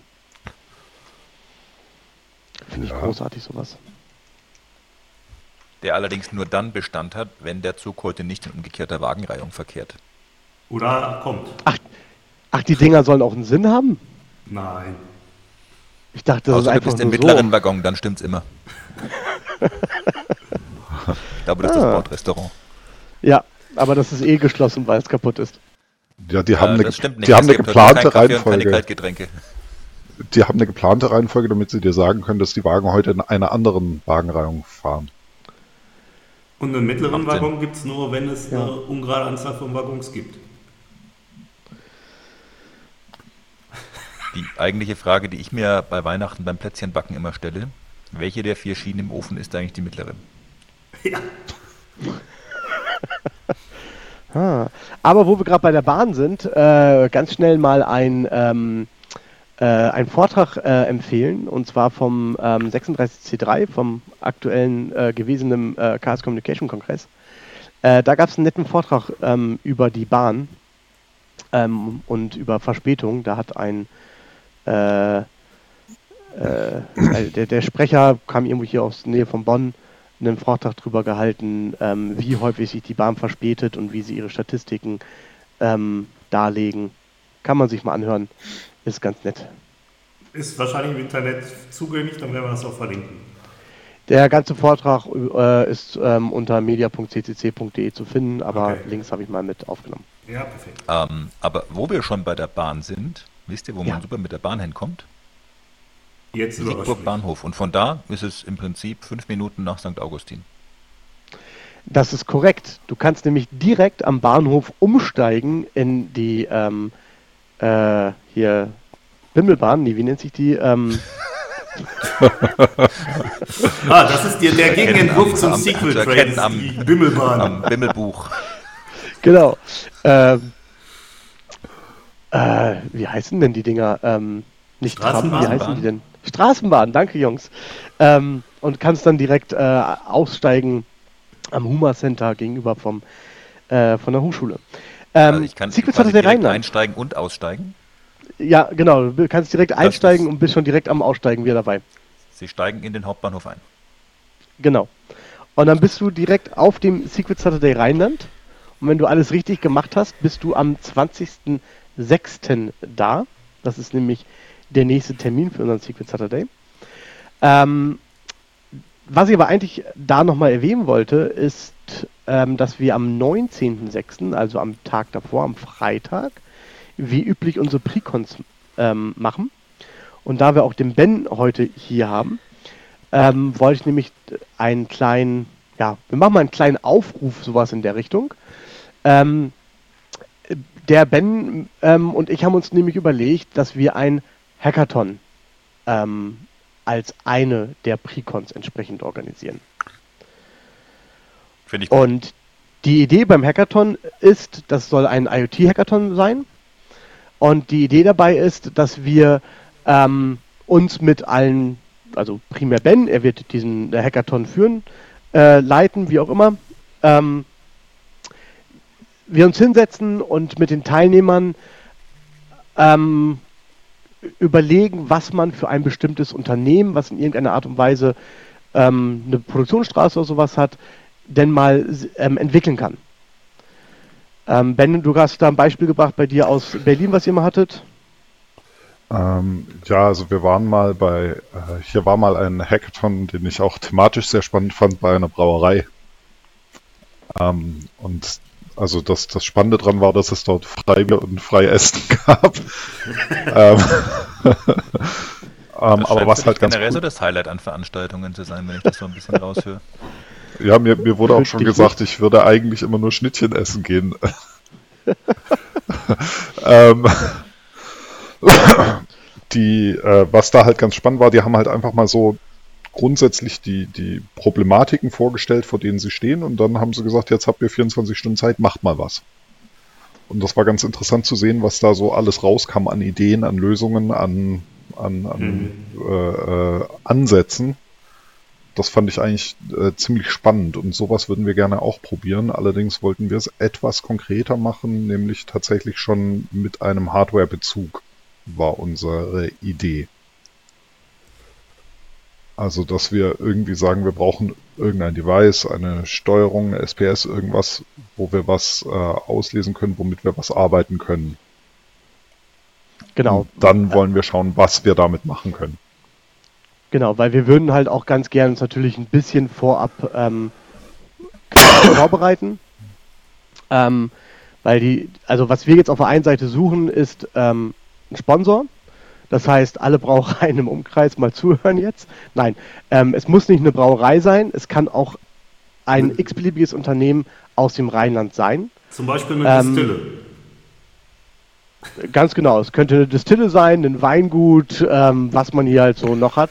Kornbrennerei. Ähm, Getränke Großhändler. Die halt ähm, entsprechend vielleicht selber schon mal Ideen hatten, was man machen kann, die eine Steuerungsanlage haben in irgendeiner Art und Weise, ähm, aber bisher noch nie wirklich im Unternehmen selber dazu gekommen sind, ähm, etwas zu entwickeln aus Ressourcenmangel, sag ich mal einfach. Oder die, oder die sich vielleicht auch einfach fragen, kann man da was machen? Gibt es vielleicht, Ja. äh, kann, bringt uns dieses IoT irgendwas? Können wir damit irgendwas machen? Ganz genau. Und von daher, all, alle Unternehmen, es müssen auch gar nicht zwangsläufig aus dem Rheinland kommen. Das ist relativ egal.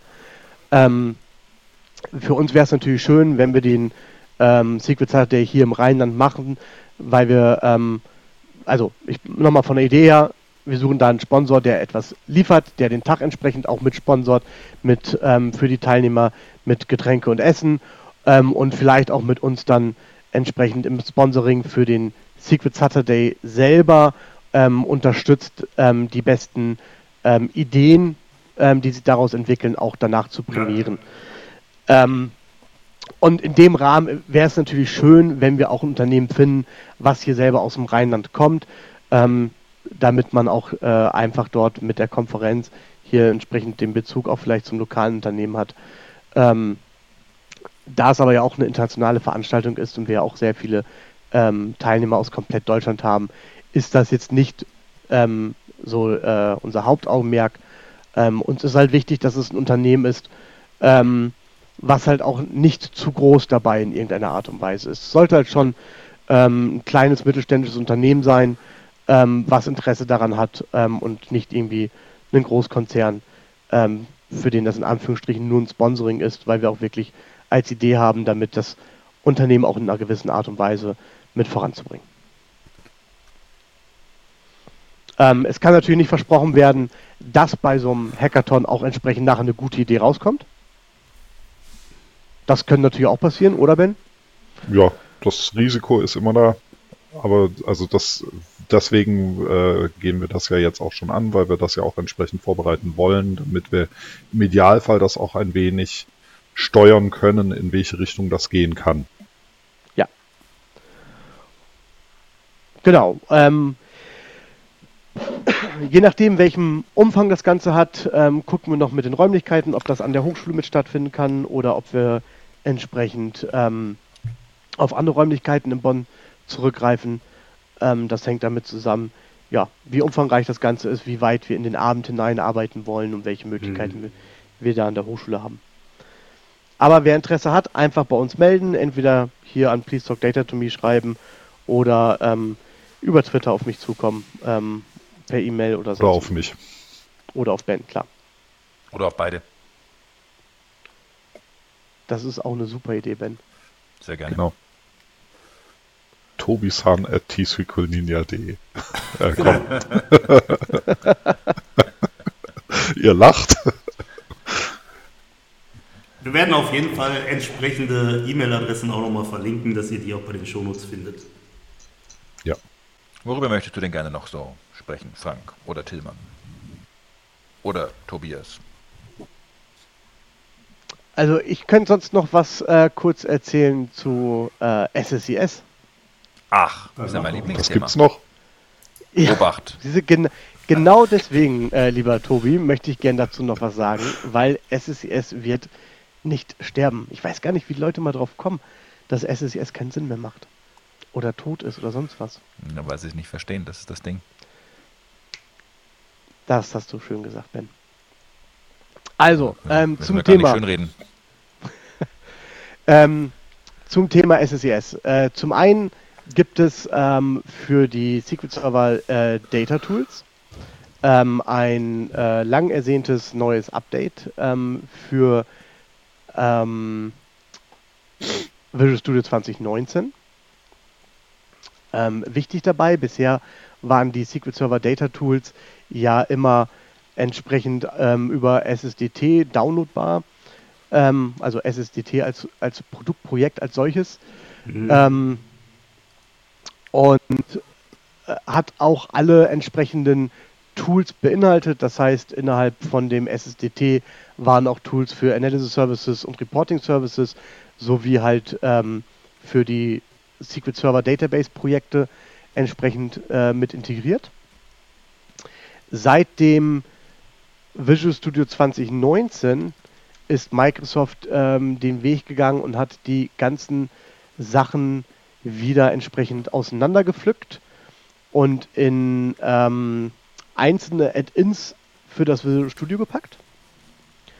Und dazu gehört in dem Moment dann auch die Integration Services und da gibt es jetzt entsprechend ein Update, was man über äh, hier ist die Adresse marketplace.visualstudio.com ähm, herunterladen kann als Add-in.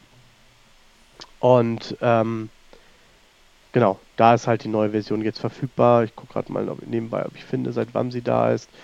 Seit dem 25. Dezember ist sie nämlich da, die Version 3.3, ähm, die auch jetzt äh, einigermaßen stabil läuft ähm, und nicht mehr Preview ist. Genau, das war das eine. Dann ähm, haben wir eigentlich in letzter Zeit überhaupt mal über SSIS gesprochen und über die neuen Tasks? Hm, wenig bis gar nicht. Wenig bis gar nicht. Ähm, also seit dem 2019er, seit der 2019er Version habt ihr die Möglichkeit und könnt das ähm, könnt eine SSIS Projektmappe ähm, Azure enablen. Und mit dieser Möglichkeit, ähm, das ganze Azure zu enablen, könnt ihr eine SSIS Integration Runtime, also eine in der Azure Data Factory gehostete Integration Runtime, hinterlegen und könnt eure Pakete, die ihr entwickelt, direkt auf der Integration Runtime auch debuggen. Das heißt, ihr könnt die Pakete nicht mehr nur lokal ausführen, sondern könnt sie auch dann direkt auf dem ähm, Node der Integration Runtime ausführen. Was ich ziemlich cool finde eigentlich, ähm, weil man bisher Pakete im Debug-Modus immer nur lokal ausführen konnte auf seiner Entwicklermaschine. Und auch das schon manchmal ähm, in Entwicklungsprozessen ähm, im Debug Probleme bereitet hat, weil man ja im Prinzip die Umgebung genauso darstellen musste, wie man sie auch später in, ähm, in Produktion gegebenenfalls hat. Ähm, was natürlich bei der Integration Runtime noch ein bisschen umfangreicher ähm, an der Stelle ist, weil natürlich ganz andere Gegebenheiten ähm, bei so einer äh, Integration Runtime der Cloud sind als bei euch lokal auf dem Rechner. Und da kann man es halt direkt jetzt auf dem System debuggen. Finde ich auch eine schöne ähm, Geschichte. Dann sind hinzugekommen ähm, neue Tasks. Und zwar gibt es jetzt ein, äh, jetzt muss ich selber mal gucken, wie der heißt. Ähm, ah, jetzt habe ich vergessen, wie der Task heißt. Tanz mal kurz, Frank. La la la la. Tanzen, nicht singen. Ja, aber ich muss doch Musik haben zum Tanzen, oder nicht? Es ist ein Audio-Podcast, wir haben nicht gesehen, wie du tanzt, das tut mir leid. Das ist auch gut, Ähm. weil das an Reparationszahlungen und irgendwie, weiß ich, Schmerzensgeld und so, das würde, das würde uns halt äh, hier völlig, äh, völlig pleite machen. Das geht nicht. Und deswegen ist es gut, dass es nur ein Audio-Podcast ist. Ja. Wobei das Coole ist, ja, ich kann so gegen meinen Bauch schnippen und dann tanzt der fünf Minuten ganz alleine. Wie war das mit der Reparationszahlung? Das gilt nicht für Teilnehmer an diesem Podcast, Tillmann. Tut mir leid.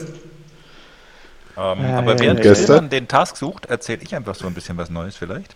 Ja, mach mal. Ähm, gerade nämlich zum Thema Integrated Runtime. So einer der Kritikpunkte war ja immer so ein bisschen, ja, sobald man da ein bisschen mehr haben möchte an Konfiguration und so weiter, ist dann das ganze Einrichten so. Ähm, ich möchte doch sagen, ein Geschiss, wenn man sofort Skripte und so weiter schreiben musste. Und ähm, dafür gibt es jetzt ähm, die, die Express Custom Setups for Integration Services äh, in der ADF. Das heißt, ich kann über den Wizard deutlich mehr entsprechend mit ähm, einstellen. Ich kann sogar über den Wizard direkt, ähm, das dürfte dich vor allem überraschen, Tillmann, ähm, Header und SQL Phonetics ähm, direkt entsprechend mit provisionieren. Das ist korrekt, schön, dass du das sagst. Ja. Das da muss ist man sich richtig. doch auch wieder Äh, fragen, man kann Century Bonds Task Factory provisionieren und eure beiden Dinger und sonst Ja. nichts. richtig. Das haben wir gut gemacht, ne? Chapeau. Ähm, äh, genau, also ich habe mit Sandy ja zusammen auf dem Secret Saturday München 2018 ähm, einen Vortrag gehalten, wie man SSIS Integration Runtime mit Third-Party-Komponenten erweitert. Mhm. Und ähm, da war es so, wie Ben gerade sagt, ähm, dass man halt ähm, die ganzen Third-Party-Komponenten über Script-Tasks, ach, über ähm, Batch-Files mit installieren muss. Du musst es in einem Blob-Storage anlegen, musstest da einen Batch-File drauf haben, deine ähm, äh, Komponenten musst du da draufpacken und so weiter. Und das war wirklich relativ umständlich für jemand, der das halt mal ähm, ja, schnell bereitstellen wollte. Und jetzt ist es so, dass du halt im Wizard ähm, vorinstallierte Komponenten auswählen kannst und da ist halt, wie Ben sagt, Century One derzeit mit drin, was halt vorher Pragmatic Works war. Und ähm, unsere beiden Komponenten, sprich Header.io und SQL Phonetics, da haben wir in den vergangenen Monaten mit dem Team dran zusammengearbeitet, dass die Sachen da auch entsprechend ähm, online gehen und ist jetzt kurz vor Weihnachten äh, online gegangen, die neue Version. Das heißt im Prinzip, ich mache das alles über den Wizard, dann lese ich noch kurz das Buch von uns beiden, wie ich Third-Party Component Integration Services am besten mit Bimmel umsetze und bam, bin ich quasi ratzfatz fertig. Ganz genau so. Das Wenn du das genau super. so machst, bist du äh, innerhalb von ja, unter einem Tag hast du alles fertig. Geiler Scheiß. Ratzfatz. Unser Buch ist ja auch jetzt nicht so lang. Korrekt. Haben uns hier Mühe gegeben, das kurz zu halten. Mhm. Gut, bei irgendwas mussten wir uns bei dem Buch ja auch Mühe geben. Das ist richtig. Unsere Bemühungen lagen darin, dass nicht zu viel drinsteht. Sehr gut. Ähm, genau, was ich aber in der Zwischenzeit auch gefunden habe, ist, wie die entsprechenden Komponenten heißen. Ähm, hervorragend. Und zwar gibt es jetzt nämlich Flexible File Source und Destinations. Und ähm, mit denen habt ihr die Möglichkeit und könnt Flat-Files schreiben, was man bisher ja auch schon konnte. Ähm, kann aber jetzt hier entsprechend die Flat-Files direkt auf einem ähm, Storage-Account ähm, schreiben. Das heißt, bisher, wenn ihr einen Flat-File geschrieben habt, musstet ihr den immer lokal schreiben und danach ähm, rüber kopieren. Was ich immer ein bisschen unschön finde, was halt eh immer so ein bisschen unschön ist, dass halt äh, mehreren Stellen so Sachen wie ähm, ob das jetzt AWS S3 ist, ob das ein Storage-Account ist oder ein Blob-Account, dass man das in vielen Programmen nicht als ähm, Speicherort direkt auswählen kann, ähm, sondern dass das in den meisten Fällen dann immer zusätzliche Tasks in irgendeiner Art und Weise ähm, erfordert. Ähm, jetzt kann man mit der Flexible File Source direkt auf einem Azure Storage schreiben. Das finde ich schon mal sehr schön. Und das andere ist, man kann dort dann auch nicht nur als Text schreiben, sondern man kann jetzt auch die Daten als Afro, OSC oder Paket schreiben. Das heißt, sprich in diesen ähm, Big Data Formaten ähm, kann man die Daten da jetzt auch direkt mit ablegen und je nachdem, was man für ein Format auswählt, ähm, bei Text zum Beispiel kann man das ganze zeitgleich auch noch zippen ähm, in drei, mit drei verschiedenen Kompressionstypen ähm, und so die Daten dann halt schön in der Cloud speichern. Das verstehe ich Fing jetzt aber nicht, weil eigentlich hat man doch immer einen Big Data Cluster dazwischen geschaltet und damit ist doch meine einzige Quelle ein SQL Server. Naja, aber wenn ich die Integration Runtime verwende in der Cloud, dann äh, muss ich die Daten ja auch in der Cloud erst schreiben und dann schreibe ich sie ja am besten komprimiert als gzip, um sie dann bei meiner schmalen Bandbreite, die ich hier auf dem Land habe, runterzuladen, um sie dann lokal mit dem Big Data Cluster auf meinem ah, Azure Stack okay. zu verarbeiten. Jetzt wird ein Schuh draus. Danke. Ähm, was allerdings gerade der Fall ist ähm, bei diesen Flat File Source ähm, Komponente oder bei dieser Flexible Flat File Source Komponente, ähm, die findet ihr in der SSIS Toolbox in dem Menüpunkt Azure. Ähm, das sind die Komponenten, die vorher über das Azure Feature Pack kamen. Und äh, die laufen derzeit halt auch nur mit Azure. Das heißt, die laufen zwar nicht ausschließlich auf der Integration Runtime, wie das bisher mit der ähm, Power Query Source der Fall ist. Aber ihr könnt halt nur auf einem Azure Storage schreiben. Ihr könnt halt damit keine Dateien ähm, Richtung äh, äh, Afro-Paket oder so weiter lokal speichern. Dafür müsst ihr dann halt auf den Big Data Cluster von Ben zurückgreifen. Den ich euch aber gern allen zur Verfügung stelle. Dafür ist er da. Genau. Aber so viel jetzt äh, mal da so zu SSIS. Also ich finde, es geht dort definitiv ähm, weiter. Ähm, da ist einiges, ähm, was da derzeit noch entwickelt wird und ähm, was auch regelmäßig hinzukommt. Was meiner Ansicht nach das SSIS-Team gerade leider nicht so gut hinbekommt, ist auch darüber zu reden. Das fällt mir immer wieder auf. Ähm, da sind andere Teams bei Microsoft wesentlich äh, stärker. Ähm, die neuen Tools, die sie auch in irgendeiner Art und Weise rausbringen, ähm, entsprechend auch vernünftig kundzutun. Das ist leider so. Vielleicht neben der Tatsache, dass bei SSIS jetzt bei 2019 auch Sachen dazugekommen sind und so weiter, vielleicht noch eine Sache, was jetzt weggefallen ist oder wo zumindest äh, der Support weggefallen ist, wenn ich das richtig verstanden habe, ähm, sind ja die Unity-Komponenten für Oracle und so, ne?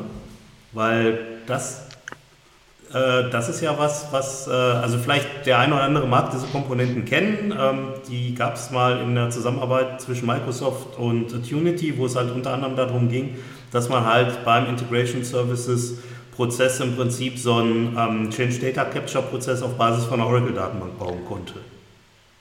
Ja, es waren, waren halt mehrere Sachen. Also ja. ähm, wer Unity kennt, ähm, der weiß vielleicht, dass die vor, ich glaube 2005 war das, ähm, selber CDC-Komponenten rausgebracht haben für SSIS für die verschiedensten Systeme.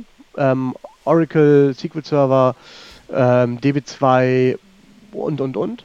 Mhm. Ähm, und irgendwann sind sie dann, ich glaube zu 2008 dahin übergegangen und haben die Oracle und SQL Server Komponenten davon OEM lizenziert an Microsoft. Genau. Ähm, und die waren damit im Produkt enthalten. Und äh, Eternity selber Aber ist dann. in der Enterprise Edition. Genau, nur in ja. der Enterprise Edition. Ähm, und zusätzlich gab es auch noch reine ähm, Oracle und Teradata Adapter, die auch von Eternity kamen, ähm, die Microsoft auch OEM lizenziert hatte. Und Eternity hat sich darauf konzentriert, ihr Produkt Replicate zu entwickeln, ja. was meiner Ansicht nach immer noch eins der äh, von der Funktion her der geilsten Tools überhaupt ist, um Daten CDC von äh, irgendeiner Datenquelle zu laden. Ähm, nur das Preis-Leistungs-Verhältnis fand ich schon immer ein bisschen ähm, ja, krass dabei. Richtig, ja. ähm, aber äh, Eternity wurde jetzt aufgekauft von der Firma Click, was ah. ich so gar nicht erwartet hatte, weil äh, gerade die Firma Click hatte ich äh, für diesen Fall so gar nicht auf dem Schirm, weil ich eigentlich eher dachte, dass die mal für irgendjemand vielleicht als äh, Kaufkandidat zur Verfügung stehen und mhm. dass die nicht aber gerade Unity kaufen. Und ähm, ja, ich weiß nicht genau, wie es da bei Microsoft momentan aussieht, aber es macht den Anschein, als würden die Komponenten nicht weiter OEM lizenziert werden. Äh, und Microsoft hat auch schon für, äh, ich glaube, irgendwo auch schon eigene Komponenten da entsprechend mit rausgebracht, ähm, die Sachen von Unity ablösen. Okay. Wenn du da einen Link hast, dann schick dir mal bitte, dann packe ich ihn in die Shownotes. Ja. Muss ich mal äh, raussuchen, aber ich äh, meine, ich hätte da irgendwas gehört, ähm, wo eigene Tasks entwickelt worden sind. Äh, was aber hinzugekommen ist, fällt mir dabei auf, auch noch, es gibt jetzt ähm, ein SSIS Build Task und ein SSIS Deploy Task für ähm, Azure DevOps. Ah, cool. Ähm, das heißt, da hat man jetzt auch wirklich die Möglichkeit und kann SSIS-Pakete mit in seine Build-Pipeline integrieren. Da gab es ja irgendwie von irgendwie so einer Firma oder ich weiß nicht, oder irgendein so Team oder so, die hießen Toxic irgendwas, kann ich auch raussuchen. Gab es ja so Komponenten auch, die man sich halt ähm, äh, separat runterladen Toxic Globe. Toxic Globe, ja genau. Toxic Globe war das. Ja, genau. Und die gibt es aber jetzt von Microsoft auch.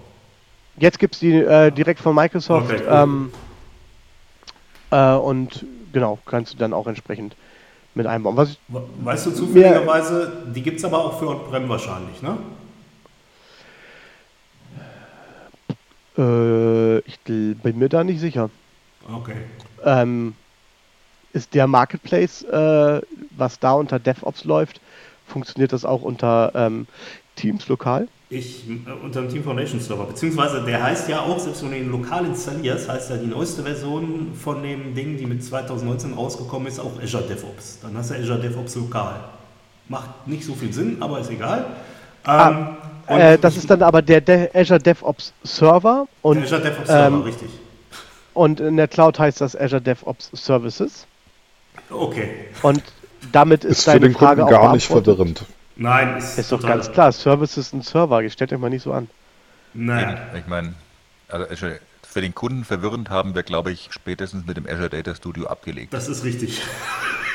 Ah, hey, aber also normalerweise funktionieren die Sachen, die du in dem Store kaufen kannst, in der Regel aber auch lokal, also, oder die du dir da besorgen kannst. D- da gibt's auch, Also das funktioniert lokal, das lo äh, funktioniert lokal, weil es gibt, äh, wenn du auf diesen ähm, einzelnen Komponenten drauf bist, gibt es rechts an der Seite nämlich so einen Punkt Works with und dann steht da unten Hm. drunter. Perfekt. DevOps Services und DevOps Server. Sehr schön. Genau. Ich ja, was halt ich spannend, dass- Nachmittag mit meinem DevOps-Server mache. Ich, ich finde es halt spannend an der Stelle, dass halt viele Sachen dabei sind, die länger schon angefragt worden sind. Und auch wenn halt, ähm, so wie Tobi das vorhin meinte, wie das gibt's noch, ähm, es immer mehr Leute gibt, die sagen, SSIS ist tot. Microsoft gerade sehr viele von den Funktionen nachliefert, die eigentlich schon lange ähm, entsprechend hätten rauskommen sollen. Ja. Die kommen jetzt.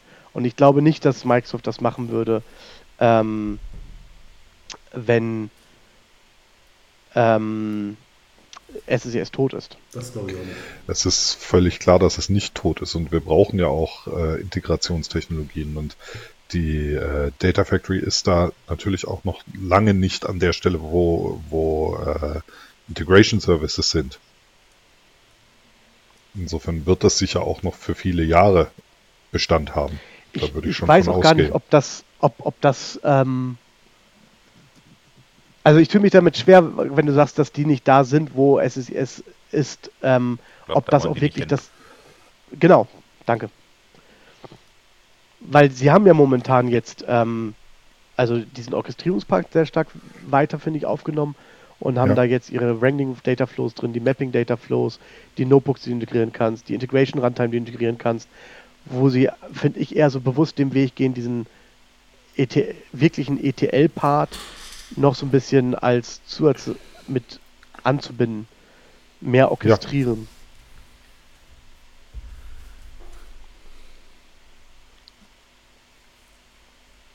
Genau. Äh, Oracle ist hinzugekommen, Frank. Ah, Habe ich jetzt gerade gefunden. Es gibt jetzt einen Microsoft Connector für Oracle in der Version 1.0, ist auch am 25. Äh, ja, am 25.12. rausgekommen, was ein eigener Connector ist ähm, von Microsoft äh, für Zugriff auf Oracle. Ah, ja. Da würde mich jetzt einmal interessieren, wie der sich gegen den Attunity von der Performance anstellt. Weil ich meine, einen Microsoft Oracle um, Treiber gab es ja quasi schon immer, den hat nur keiner verwendet, weil er so langsam war. Außer es waren nur zehn Datensätze, dann ging's. Also von daher, um, ja. Das also werd ich mir der Hersteller spricht hier irgendwie von Optimal Performance. Was Okay, das, dann ist jetzt auch nicht weiter überraschend. Ist Aber- übrigens Genau. auch 13,5% schneller. Als was? Genau. Korrekt. Gut, schön, dass wir das klären konnten. Ähm, ich werde Sehr mal gucken, gut. ob ich irgendwo einen Oracle auftun kann, mit dem ich das ein bisschen testen kann. Kommen wir dann in zwei Jahren wieder auf euch zu. Äh, fahr dir doch einfach einen Azure hoch. Das würde natürlich auch gehen. Muss ich mal gucken, ob ich mir das leisten kann. Ja, das, das ist die andere Frage. Und ob ich den TNS richtig konfiguriert bekomme. Das ist immer das größere Problem bei Oracle. Ja, Deswegen mag ich ja Big Data Cluster so. Die machen das für mich. super. Aha. Ja. Wohl wahr. Ja, Vielleicht cool. kannst du ja auch Also, Meilen gegen Oracle-Server eintauschen. Ich denke, das geht auf jeden Fall. Oder um, beim Oracle-Server betreiben, indem ich meine Azure-Subscription mit meiner Miles More Kreditkarte bezahle, Meilen sammle. Ja, dann bist du schnell da. Jedes Query eine Meile. Gut. Ähm, wo wir schon bei Integration Services sind, damit ja quasi bei Visual Studio, damit ja quasi bei Visual Studio Code, ähm, da gibt es auch immer wieder so ein paar ganz spannende Extensions. Hat sich schon mal einer von euch ähm, den ARM Template Viewer angeschaut? Den habe ich mir schon mal angeschaut. Ach. Äh, kann ich nur empfehlen. Ähm, ARM Template Viewer, ähm, auch aus dem Visual Studio Marketplace, ähm, visualisiert für euch halt ARM-Templates, also ähm, Azure Resource Manager Templates, mit denen ihr eure Infrastruktur ähm, definieren könnt. Und ähm, ja, visualisiert das Ganze und ihr könnt dann genau sehen, welche Netzwerkkarte an welchem virtuellen Netzwerk angehängt ist, mit welcher IP-Adresse, in welcher VM hängt und sowas. Ist mal ganz nett gemacht, ähm, weil man so einen schönen Überblick darüber hat, was man vorher in JSON so verbrochen hat. Das geht aber nur gegen ein ARM-Template oder könnte ich das auch gegen eine bestehende VM einfach laufen lassen? Äh, oder gegen eine bestehende ja- Ressourcengruppe quasi? Da lädst du dir dann einfach aus dem Portal das ARM-Template herunter, öffnest das in Visual Studio Code und dann siehst du es. Kann ich ein ARM-Template für eine ganze Ressourcengruppe machen? Du kannst einfach in deine Ressourcengruppe gehen und dann gibt es irgendwo links an der Seite äh, in der Navigation einen Punkt, der heißt, äh, muss ich kurz gucken. ich glaub, Bereitstellung ist es dann Export, wahrscheinlich, ne? also Deployment. Finde ich äh, schon. Export, Export Template heißt der. Okay. Und da kannst du dir deine komplette äh, Ressourcegruppe als ARM-Template exportieren. Hm, sehr cool. Weil, ähm, das finde ich ja zum Beispiel dann auch in der Tat ganz spannend, um, gerade wenn du irgendwie so um, mal in einem Vortrag oder sowas ein etwas komplexeres Setup verwendest, als nur einfach eine SQL-Instanz oder sowas, das so ein bisschen zu visualisieren, um, habe ich bis jetzt immer so ein bisschen ja, schematisch gemalt quasi. Ja, Das könnte ich ja damit quasi dann automatisieren und in schön machen. genau, das kannst du damit automatisieren und schön machen und die haben auch echt, äh, ich weiß nicht, ob das alles so Standard-Icons sind, die Microsoft irgendwo verwendet. Ähm, kann sein, dass die alle aus diesem, es gibt ja dieses, äh, Das ist eigentlich Set für Azure, ne? Die, ähm, Genau, dieses- Visio-Template. ja, das heißt mittlerweile noch irgendwie anders. Das waren ja mal diese Azure Stencils oder wie es hieß. Genau. Und das hat, haben sie jetzt aber wieder irgendwie anders genannt. Genau, jetzt heißt das Microsoft Azure Cloud and AI Symbol Icon Set. Ah ja. Auch das So werden wir heißt das verlinken. Ähm, und da kann man sich alle Icons entsprechend runterladen als SVG und dann ähm, die entsprechend einsetzen. Ähm, funktioniert auch ganz gut mittlerweile eine SVG einfach Copy-Paste aus dem Filesystem in PowerPoint reinkopieren.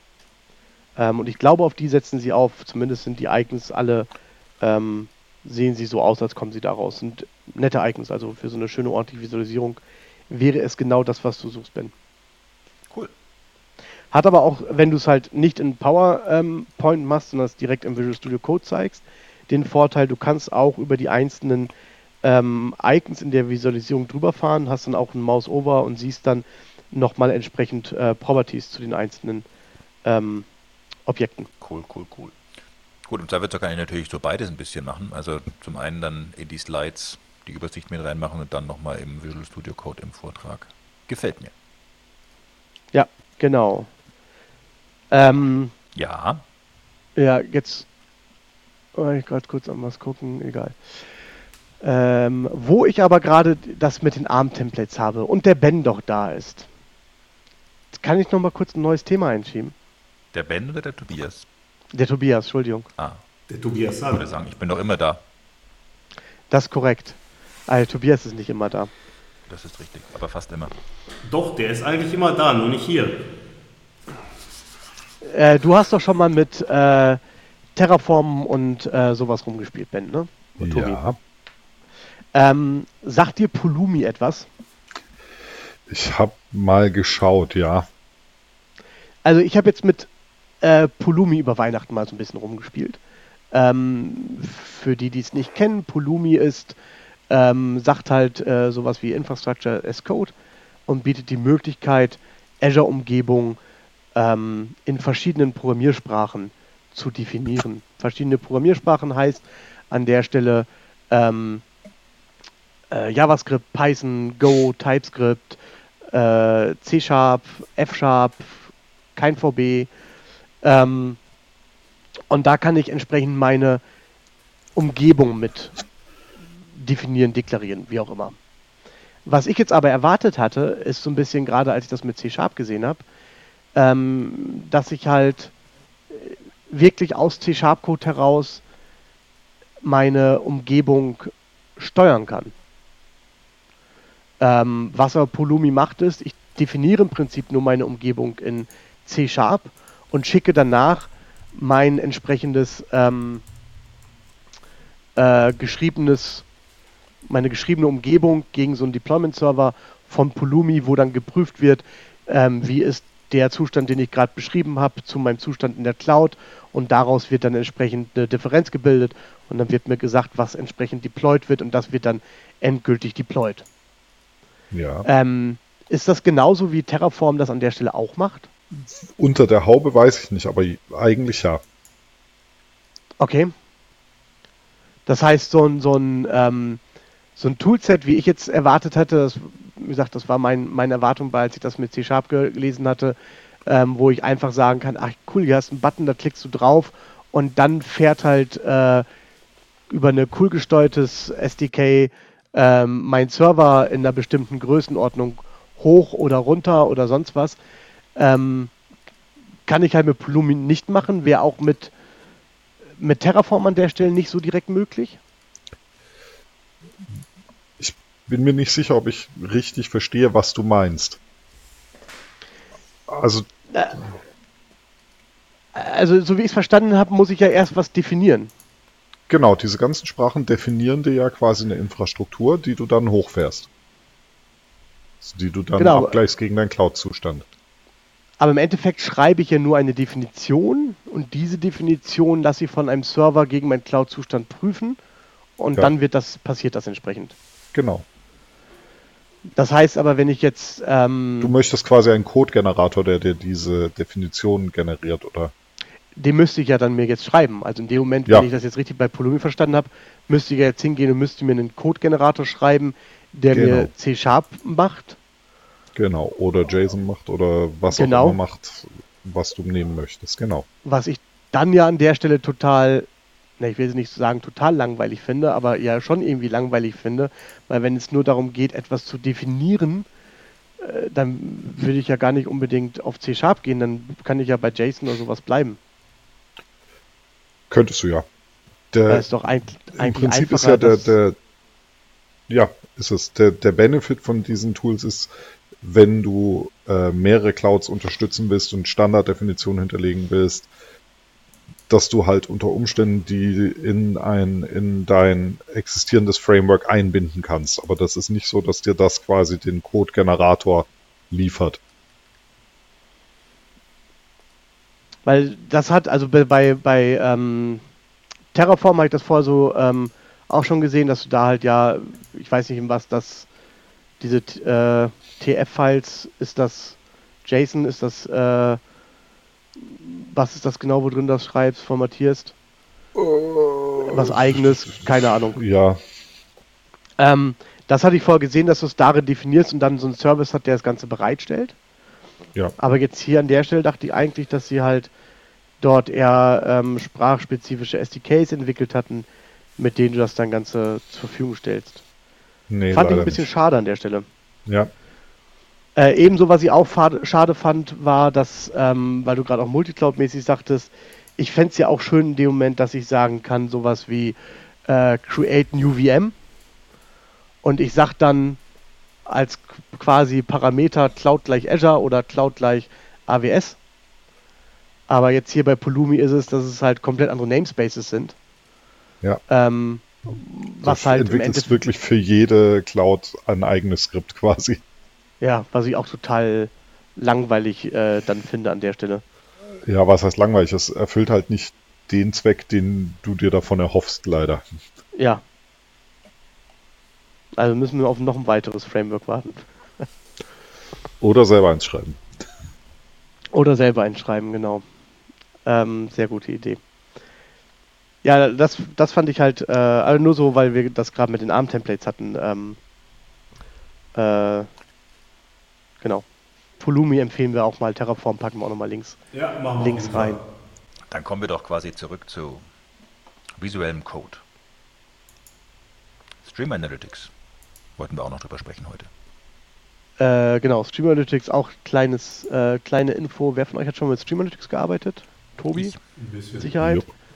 Der, Be- alle schon, ist ja der Hammer. ähm, Und die Sequel. bisher war es ja so. Die Sequel-Mutti auch, die ist aber nicht da. Nee. Äh, bis, bis, bisher war es ja so, dass die ähm, äh,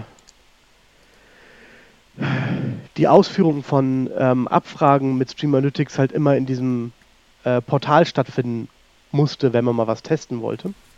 Ja. Das heißt, da musste man immer ins Portal reingehen, sich am Stream Analytics Service äh, da quasi anmelden, konnte dann ähm, seinen Input definieren, Stream Analytics laufen lassen und konnte dort dann entsprechend Abfragen äh, gegen testen. Die, weiß ich gar nicht, konnte, wann Live-Abfragen waren das nicht, ne? Äh, Du musstest das konnt- wieder anhalten oder konntest du es direkt ja, du musstest immer anhalten. Also dein Job musste immer angehalten werden. Mhm. Ähm, und äh, du konntest dir dann quasi einen neuen Input samplen und dann hast du so eine Art simulierte Live-Abfrage gehabt. Genau. Genau, so war das. Äh, genau, und das kann man jetzt machen ähm, aus dem Visual äh, Studio Code heraus. Ähm, Cool. Cool. Da gibt es jetzt ein Das Add-in für, dass man halt äh, nicht mehr, das freut mich, dass ich dann äh, dir auch ein, ein Tool empfehlen kann, was du nutzt, weil der Ben es ja nicht nutzen wird. Jetzt. Ähm, Ich bin gerade am Deinstallieren. Ähm, und äh, genau, damit kannst du dann halt äh, gegen Sample-Daten, aber auch gegen Live-Daten ähm, direkt aus dem Visual Studio Code heraus ähm, entwickeln und ähm, dir anschauen, wie deine Abfragen halt mit den Daten arbeiten. Finde ich ganz cool. Das macht ja vieles sehr viel einfacher Ja, richtig. Schmerzfreier bei der Entwicklung der Queries. Uninstall complete. Das ist gut. Ähm, was, äh, was du dabei wohl auch machen kannst, ist, dass du halt auch direkt eine Vorschau deiner Input-Daten dir angucken kannst im Visual Studio Code. Ähm, das heißt, wenn du deinen Input da definiert hast, kannst du dir ähm, da so ein Preview von starten, kriegst dann schön dein Grid angezeigt, äh, also als Tabelle halt irgendwie deine einkommenden Daten, dass du halt auch deine Abfragen dagegen besser entwickeln kannst. Ich werde mir das gleich installieren. Das Noch freut live mich. in dieser Sendung. Dann machen wir so ein Unboxing-Video zu. Ja, das finde ich gerade bei Plugins immer besonders Das ist cool, anschaulich. ne? Ist super. Das wird dann noch nicht so lang. Äh, aber wo wir schon beim Thema Unboxing-Video sind, ähm, soll ich vielleicht ein Unboxing-Video machen, wenn ich meinen Millennium Falcon aus der Lego-Box rausnehme? Unbedingt. Auf jeden Ich Fall. dachte, du hättest den schon zusammengebaut. Nee, der ist heute erst gekommen. Der Ah, war so ein bisschen im Lieferrückstand. Also ich Ja. glaube ehrlicherweise, der Fahrer war einfach irgendwie nicht so motiviert, dieses Ding, das immerhin 16,3 Kilo im Paket auf die Waage bringt, um hier raufzuschleppen. Da sind ein, 16,3 Ich sag mal, Kilo. der gleichzeitig bestellte kleine Yoda war deutlich schneller hier. Trotz gleichem Versanddatum. Vielleicht hat da auch irgendwo jemand sehr lange mit sich gehadert, ihn auszuliefern oder nicht. Vielleicht hat er ihn auch schon mal gebaut. und auseinandergenommen. Ich habe es noch gar nicht so genau, Genau. angeschaut. Vielleicht ist das schon vormontiert jetzt. Wird auseinander, auseinander, äh, zusammengebaut und wieder auseinandergebaut und ordentlich wieder verpackt. Hast du das Ähm, wenn er das geschafft hat, dann Chapeau, gesehen? weil das, das ist ja das große Ja. Problem bei den ganzen neuen Lego-Sachen, die irgendwie in 37 nummerierten Tütchen daherkommen.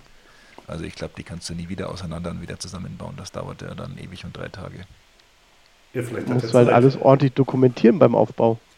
Und Ja, guck mal, wie lange hast du jetzt auf den gewartet? Stärke. Lange. Ja, siehst du? Wenn er einen Style Guide gelesen hat, hat er das auch ordentlich beschriftet. Jedes Vielleicht- einzelne Teil. Vielleicht soll ich mir den auch mal holen. Ich habe den ja gesehen, wie der zusammengebaut aussieht. Und wenn ich den dann hier unten in meinen Keller reinstelle, dann haben wir auch keinen Hall mehr. Weil dann ist der Keller voll.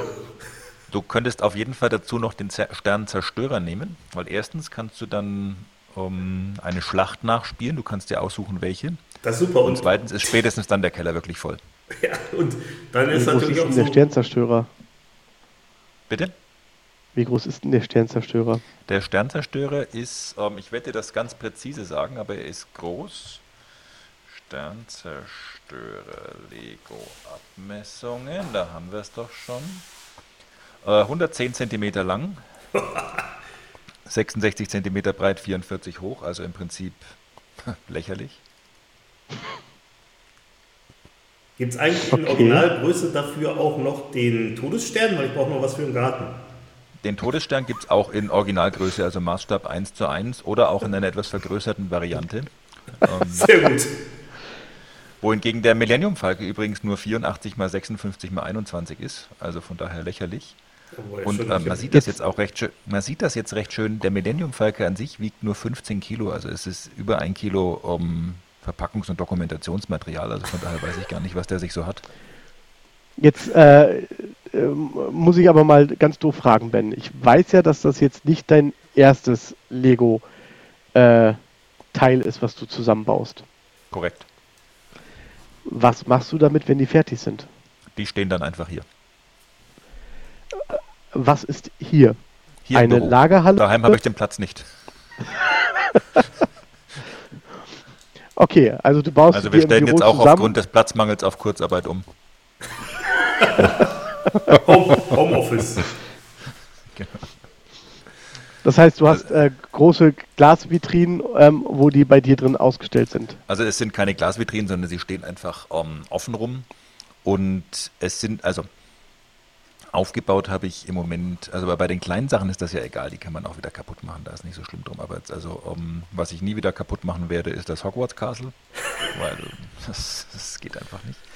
Ähm, das ungefähr halb so viele Teile hat übrigens wie der Millennium Falcon, von daher wird für den das gleiche gelten. Und ansonsten habe ich im Moment noch thematisch zusammenpassend aufgebaut das Simpsons Haus, das Friends Set und das Big Bang Theory Set, aber das, also die könnte man auch jederzeit wieder zerstören und neu bauen. Also ich sag mal, alles so bis 1000, 1500 Teile ist überhaupt kein Stress, aber ich meine, der Millennium Falcon hat glaube ich 8000, da wird es dann halt irgendwann so ein bisschen mühsam. Also das hat schon einen ganz guten Grund, dass diese Dinger mittlerweile in nummerierten Tütchen daherkommen und du das dann quasi so portionsweise auspackst. Weil sonst äh, findest du ja gar nichts mehr. Ich weiß nicht, wie du das siehst, äh, Tobias. Du baust ja gelegentlich auch so ein bisschen Lego. Ja, ich bin ja eher äh, so die. Assistgeber bei Lego. also ich muss dann die nummerierten Tütchen zusammensuchen. Ich baue auch ab und zu Lego, aber Duplo, das ist nicht so schwer. Bei uns wird Lego aber auch immer wieder zerlegt und wir haben tatsächlich die ganzen, äh, wir haben, also gut, so große Dinge haben wir natürlich nicht, aber die haben wir in äh, die Steine dann farbig sortiert und dadurch findet man sie dann auch relativ schnell wieder. Ja, aber das, das kannst du halt bei 8000 einfach nicht mehr machen. Ne? Also, Nee, vor allem es sind so viele dann- verschiedene dann, die kriegst du dann auch nicht mehr, weil ich meine, sie sind alle grau. seinen Setzkasten irgendwie, genau, früher hatte sie deinen Setzkasten irgendwie mit zehn verschiedenen Teilen und alles war gut. Aber das, das ist ja alles nicht mehr. Aber wer auch so ein bisschen auf Twitter verfolgt hat die letzten Tage, ähm, was im Moment auch sehr hoch wohl im Trend steht, ähm, der Elko Dros, der Paul Andrew und noch irgendeiner, den ich gerade verdrängt habe, haben über Weihnachten den Lego Technik Bugatti entsprechend gebaut. Also von daher.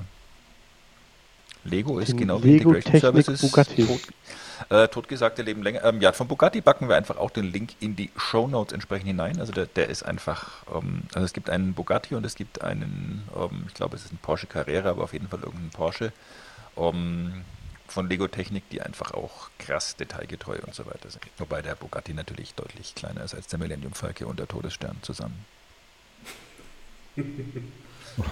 Ja. Der kann ja auch viel mehr.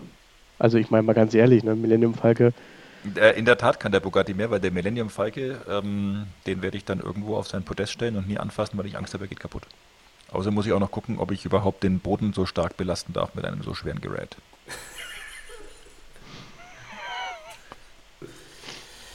ja, Mann, Mann, Mann. Von daher ganz gut, Tillmann, dass du mich nicht im Januar, sondern erst im Februar besuchen kommst. Das gibt dir eine faire Chance, ihn vielleicht live zu sehen. das will ich doch hoffen. Ansonsten spielen wir einfach mit Hogwarts. Das ist auch gut. Wobei, das mit dem Simpson-Haus hat mich jetzt auch angetan. Also, Ja, das Simpsons Haus ist auch super natürlich.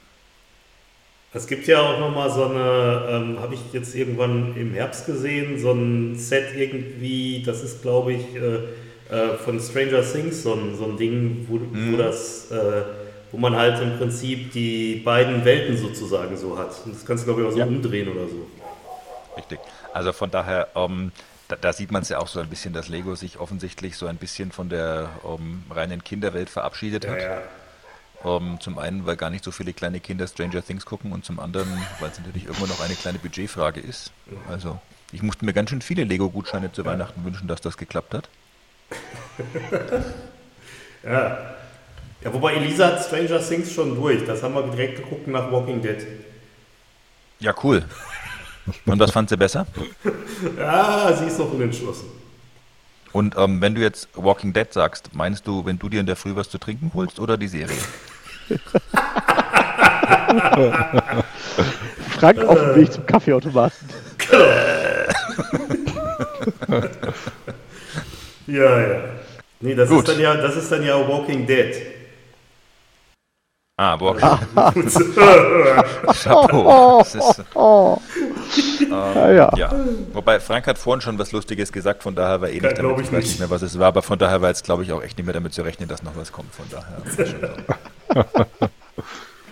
so, ähm, wobei jetzt kommt in der Tat, glaube ich, noch was Lustiges von Frank, weil ähm, der F Film, den er glaubt, dass nur er gesehen hat, ist Star Wars The Rise of Skywalker.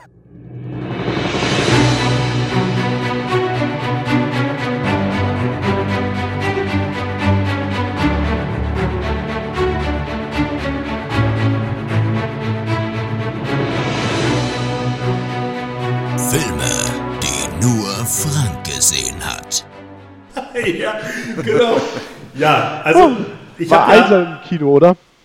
ja, aber das, aber äh, das war nicht so einsam, weil ich ja im Kino ab und zu auf mein WhatsApp drauf geguckt habe und da habe ich gesehen, dass wohl irgendwie alle anderen in den verschiedenen Städten äh, auch da drin waren. Also ich hatte auf jeden Fall gesehen, dass du drin warst, Tillmann, und Ben meine ich, also äh, genau, Ben meine ich auch. Also ich war nicht drin. du warst nicht drin? Nee, Oliver. Nein. Olli war drin. Olli war drin. Gaston. Okay, dann habe An ich dieser das Stelle herzliche Grüße. verstanden, genau. Ich hatte, Von daher. du warst da noch gar nicht drin? Nein, ich war noch nicht drin. Echt Okay, nicht? Dumbledore stirbt. genau, Dumbledore stirbt. Wer- Weil, er Das hattest du mir ja schon geschickt. Hut von Indiana Jones erstickt, von James Bond. Genau. Der von Bruce Willis gespielt wird. Oder so. Genau. Aber ähm, ich meine, also wir wollen ja nicht zu viel spoilern über Nee, diesen definitiv Film, nicht. Aber jetzt mal ganz im Ernst, ich fand den echt nicht gut.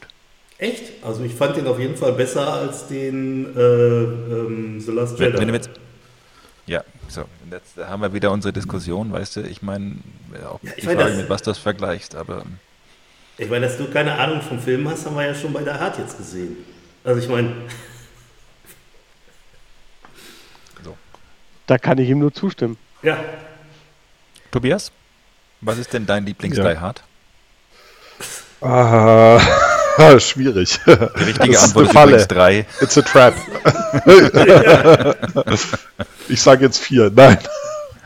Okay, das ist die schlechteste Antwort von allen. Ich alles weiß. Größer drei schlechteste- ist völlig die, raus. Die Das ist, das ist eine. Troll-Opinion, oder? Das wäre fünf. Ja, die, also ich sag mal, vier und fünf sind eigentlich gleichermaßen schlechte Antworten. Ja. Nein, eigentlich, eigentlich, eigentlich finde ich noch so das, das Original. Also eins und drei, darauf kann Also ich mich zwei. committen, aber nein. Nee, eins ist irgendwie kultig. Apropos. Aber zwei ist doch das einzige Original. Ja, gut, da, wenn, wenn wir jetzt wieder bei Star Wars sind, dann komme ich ja wieder mit meiner These. Also aus meiner Sicht gibt es halt drei Star Wars-Filme. Aber äh, Korrekt, Leute, Leute, eine, wiederholen eine, mit neuen Schauspielern. eine Sekunde, eine Sekunde. Bevor wir nach Star Wars Eins. abbiegen, biegen, ähm, habe ich auch noch was zum Thema Die Hard. Und zwar, ich weiß nicht, ob ihr gesehen habt, es gibt auf Netflix so eine Serie ähm, The Movies That Made Us. Da sind momentan ähm, vier, also es ist eine Dokumentationsserie über ähm, Filme aus den 80ern. Und da ist ein sehr interessanter Beitrag zum Thema Die Hard. Also es läuft so ungefähr eine Stunde, glaube ich. Und ähm, fand ich sehr spannend zu sehen, weil da sind halt einige der Leute, die an Die Hard mitgewirkt haben, sind da halt so zum ähm, äh, zu Wort gekommen und haben so ein bisschen erzählt, wie der gedreht worden ist, unter welchen Umständen und so weiter. Also es war extrem spannend. Wusstet ihr zum Beispiel, dass der ursprünglich für Die Hard vorgesehene Schauspieler Frank Sinatra war? Kein Scheiß. Und zwar ergibt sich das im Prinzip so, dass der, das Die Hard ist von dem gleichen Autor geschrieben worden wie ein Film aus den 60ern, der hieß Detective und der, da hat äh, Frank Sinatra halt irgendeinen so Detective gespielt und der war halt recht erfolgreich, woraufhin dann die Produktionsfirma und Frank Sinatra den, an den Autor gegangen sind und gesagt haben, komm, schreib uns eine Fortsetzung. Das hat dann irgendwie über zehn Jahre gedauert, bis die Fortsetzung irgendwie fertig war. Ähm, und ähm, da war es dann so, dass halt in dem Vertrag drin stand, dass, der, dass die Rolle halt als erstes Frank Sinatra angeboten werden musste. Und das haben sie dann auch gemacht und der hat dann abgelehnt mit den Worten irgendwie, nee, ich bin zu reich und, äh, und äh, zu alt dafür. Das Problem nicht. Ja, natürlich. Äh, ich, ich bin zu reich und zu alt dafür und dann haben sie erst danach sind sie dann halt auf die äh, äh, halt hingegangen und haben andere Schauspieler gesucht. Und was auch spannend war, war, die haben im Endeffekt dann halt so die Größen des ähm, 80er Action-Kinos so abtelefoniert, also Sylvester Stallone, ähm, Schwarzenegger und so weiter. Und die haben alle abgelehnt, weil die gesagt haben, naja, also es ist ja kein richtiger Actionheld, sondern das Einzige, was halt äh, John McClane ja in der Rolle äh, an der Stelle macht, ist, dass er sich die ganze Zeit versteckt und irgendwie versucht, Hilfe zu holen. Und Und deswegen äh, haben die halt alle abgelehnt und dann äh, haben sie hinterher halt Bruce Willis genommen, der damals ja schon als äh, Fernsehschauspieler bekannt war. Also wirklich. Ich hoffe, nur für so edle Sachen wie die Expendables her. Ja, genau. Obwohl, hey, so schlecht waren die auch nicht. Ähm, ähm, auf gar keinen Fall. Ähm, also, ja, jedenfalls also war, ist auf jeden Fall eine echt super spannende Reportage, habe ich, mir, hab ich mir sehr gerne angeguckt. Ähm, in dem, in das erstaunt mich gerade so ein bisschen, dass du die, wirklich dass äh, die. Gucke. Also, nee, nee aber ich meine, die letzte Folge davon, von dieser Staffel, äh, die ist ja interessant, aber hast du dir echt die Dirty Dancing-Geschichte angeschaut? Nein, natürlich nicht. Also Dirty Dancing, also das, ah, sind ja, das sind ja im Prinzip. Und Kevin drei, allein zu Hause? Habe ich auch nicht, aber ich habe Ghostbusters habe ich gesehen. Okay. ja. Ja, also, also wie gesagt, also Ghostbusters war auch sehr, sehr interessant, das äh, äh, sich anzugucken. Ich hoffe ja mal, dass die noch von einigen 80er-Filmen, die jetzt nicht unbedingt Dirty Dancing oder Kevin allein zu Hause heißen, auch nochmal äh, eine weitere Staffel machen, wo dann noch ein paar andere Filme drin sind. Weil die, also Kevin allein zu Hause 2, also Kevin allein in New York. Ja, definitiv. Nein, ähm, also, ähm, die, also Ghostbusters und Die Hard fand ich echt spannend zu gucken. Also eine andere Sache war zum Beispiel, dass sie während die da hart gedreht haben, war das Drehbuch noch nicht fertig und die haben halt, äh, während die gedreht haben, an dem Drehbuch weitergeschrieben. Ich meine, sowas würde uns hier in diesem Podcast natürlich nie passieren, ja, aber da kann man mal, kann, kann man mal gucken. Schneide doch mal bitte die Stelle raus, wo Tillmann sagt, ich schiebe mal noch ein Thema ein. Ja, das mache ich sowieso. ja. Indiana Jones können sie noch machen. Ja, zum Beispiel Indiana Jones fände ich auch super interessant. Ähm, solche Sachen, also die haben übrigens, genau, die, was auch bei, ich glaube, das war aber bei Ghostbusters, nicht bei Die Hard, da war das so, dass Ghostbusters einem äh, im Prinzip die Firma finanziert hat, der bei Industrial Light and Magic ausgestiegen ist, weil die ja bei Ghostbusters auch extrem viele Special Effects drin hatten. Da brauchten die halt eine Spezialfirma für, aber Industrial Light and Magic, das ist ja die Effektfirma von, John, äh, von George Lucas, die konnten zu dem Zeitpunkt nicht, weil die die Effekte für Indiana Jones and the Temple of Doom gemacht haben. Also, falls uns die Macher dieser Serie gerade zuhören, würde ich hier einfach mal meine Wunschliste platzieren an 80er-Filmen, die ich gerne in dieser Serie sehen würde. Blade Runner, Shining, ja. Scarface, ja. Terminator natürlich auf jeden Fall. Ja, definitiv. Um, zwischendrin was Lustiges, Ferris macht blau. Und um, ähm, vielleicht mal kurz zum Kernthema zurückzukommen. Das Imperium schlägt zurück. Oh ja, das Imperium schlägt zurück. Großartig. Back to the Future. Ja. E.T. könnt ihr euch sparen. Ja. Harry und Sally muss jetzt auch nicht unbedingt sein. Wobei, wo wir gerade bei, wo wir gerade bei Blade Runner sind, hat einer von euch das Remake geguckt von Blade Runner? Also beziehungsweise nicht das Remake, sondern hier, das war glaube ich 2017 raus oder so. Blade Runner 2050 oder so wieder. Ja, hier. irgendwie so. Ich war mit dem Klaus ja. da drin. Aber ja, da war. Leid. Nee, muss ja nicht leid tun, weil er ist nach den ersten fünf Minuten eingeschlafen, da war kein Problem. Ah, super. Ja. Hallo Klaus. Klaus, schöne, schöne Grüße an dieser Stelle. Nee, aber fand ich irgendwie sehr langatmig und sehr, also weil es hat mich irgendwie nicht gepackt, muss ich sagen. Ja, ich habe den auch angefangen, äh, völlig überraschend im Flieger und dann nicht weitergeguckt. Ja. Aber, ähm, aber wo wir quasi schon bei Remakes sind, dieses Jahr kommt der ähm, Maverick, der neue Top Gun. Ja, richtig. Und Da bin ich sehr gespannt. Da bin ich auch sehr gespannt drauf. Und was ich gesehen habe, ähm, ich war, das war, genau, das war ja die Vorschau, äh, wo ich mir Star Wars im Kino angeguckt habe. Da war ich übrigens mit der Sequel-Mutti drin. Ähm, Ach. Ja, und ähm, äh, was ich spannend fand an Filmen, die jetzt irgendwie kommen, war einerseits der neue James Bond. Der Trailer, der sieht ziemlich gut aus, fand ich. Und es kommt ja jetzt auch ähm, im Januar sogar äh, die, äh, ein weiterer Film von äh, Bad Boys. Da bin ich auch mal drauf gespannt. Mit, äh, Ja, bei Bad Boys bin ich, habe ich die. Vorschau auch gesehen, da bin ich mir nicht sicher, ob das nicht wieder so ein Dingens ist, die einfach drüber sind und das mal besser hätten bleiben lassen. Hm, weiß ich nicht. Ich, also ich fand den zweiten fand ich auch sehr, sehr gut. Das haben manche, manche Serien haben das so an sich, dass die zweiten Teile sehr gut sind. Ich habe jetzt ein ganz anderes Problem. Ich habe jetzt einfach mal kurz so quer gescannt, was eigentlich alles so in den 80ern an Filmen war. Tron, Platoon. Ähm, Mann, Mann, Mann, da habe ich ja einiges am Wochenende zu gucken. Ja. Ich habe auch noch einiges zu gucken. Ich habe bei dem Apple Adventskalender da ordentlich eingekauft. Ach, Ja. Die hauen ja im Dezember immer irgendwie jeden Tag einen Film für billig raus. Da muss ich mal gucken, da war auch einiges, was äh, spannend ist. Aber werden wir vielleicht an dieser Stelle das ein oder andere erfahren. das kann ich schon jetzt kaum erwarten. Ich weiß schon, du kannst dich vor aufregender Spannung kaum auf deinem Sitz halten. Im Prinzip ist es genau das. Ja, aber dann äh, kannst, du, kannst du dich ja freuen auf die nächsten Monate. Gut, ja, okay, dann haben wir offenbar jetzt hier äh, äh, Pari in dem, in dem Podcast. Das heißt also zwei, die den Star Wars-Film gesehen haben und zwei, die den nicht gesehen haben, wenn ich das richtig subsumiere.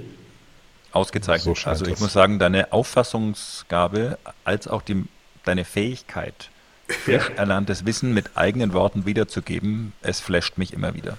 Ja, das ist hervorragend. Flash Gordon, nee, der war in den 70ern, glaube ich. Ne? Na, egal. Der war in den 70ern, ja.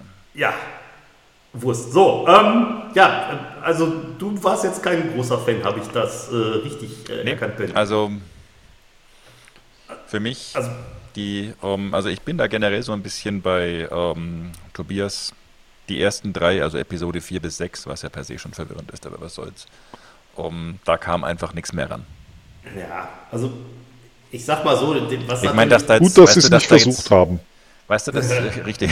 Es ist ja nicht so, dass es das von der, ich meine, dass von der Story jetzt nichts großartig Überraschendes da passiert. Ja gut, damit war ja irgendwie jetzt zu rechnen, aber dann hätten sie ja zumindest von den Effekten nochmal irgendwie zehn Schippen draufpacken müssen. Also ich fand es einfach so, Fandst du nicht schlecht? ich fand es ja auch nicht gut. Könnte jetzt so ein paar Beispiele bringen, aber dann gibt es schon wieder diverse Menschen, die mich lünchen, weil ich spoiler, weil man irgendwie dann schon vorher weiß, dass es Böse gibt. Dass man vorher weiß, dass es bei Star Wars Böse gibt. Okay. Ja. Da Das war ganz geil. Einfach Star Wars Oh, Teil Ben. 10, wo die einfach alle zwei Stunden lang mit den Ewoks irgendwie ein berauschendes Fest feiern und Karaoke singen. Ja, hatte ich, hatte ich als Drehbuch eingereicht, wurde aber nicht angenommen. Ich weiß auch nicht. Also, Ja, weil ich glaube, das ist der Trick. Du darfst es am Anfang nicht einreichen, sondern du schreibst das Drehbuch dann einfach so, während der Film gedreht wird.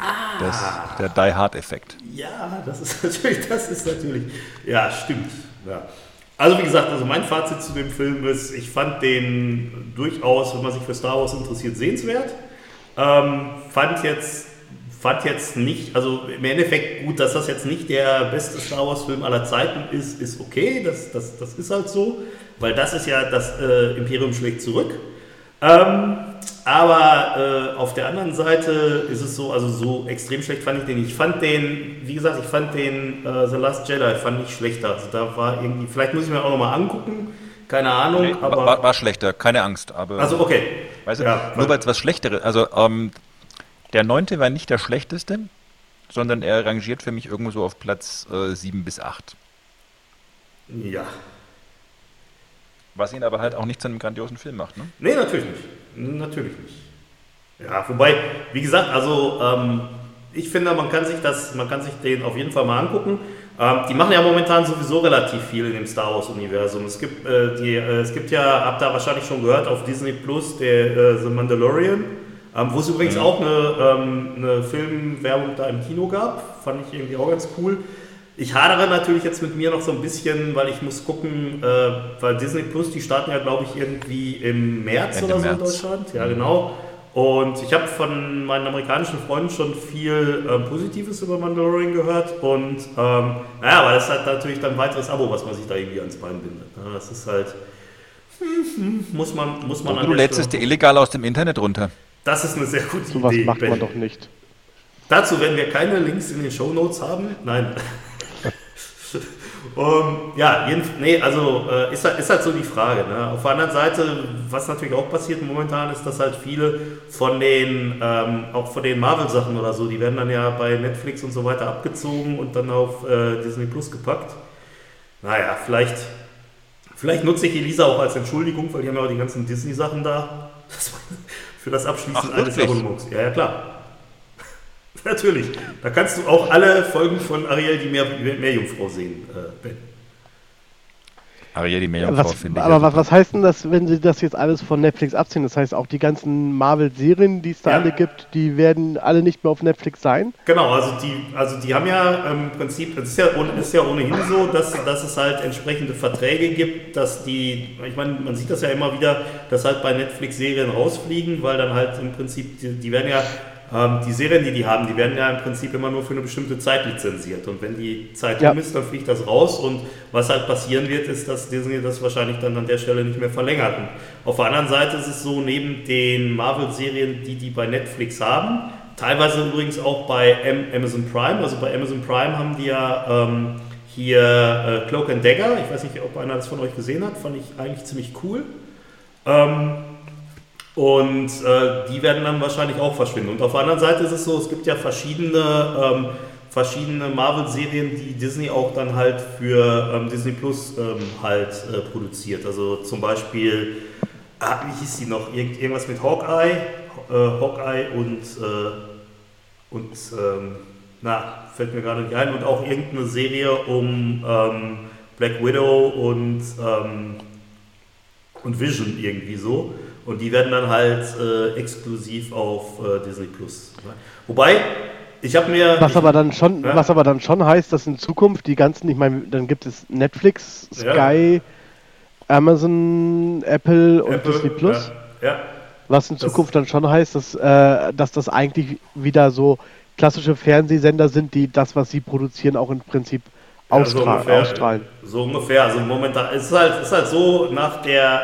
Ich meine, eigentlich als Netflix an den Start gegangen ist, was halt cool war, war, dass die halt gesagt haben, hey, äh, wir bieten im Prinzip für einmal, für einen Beitrag kannst du dir da alle Serien angucken oder so, was natürlich sehr, sehr cool ist. Wobei manche Sachen waren da ja auch nie drin, wie zum Beispiel Game of Thrones oder so.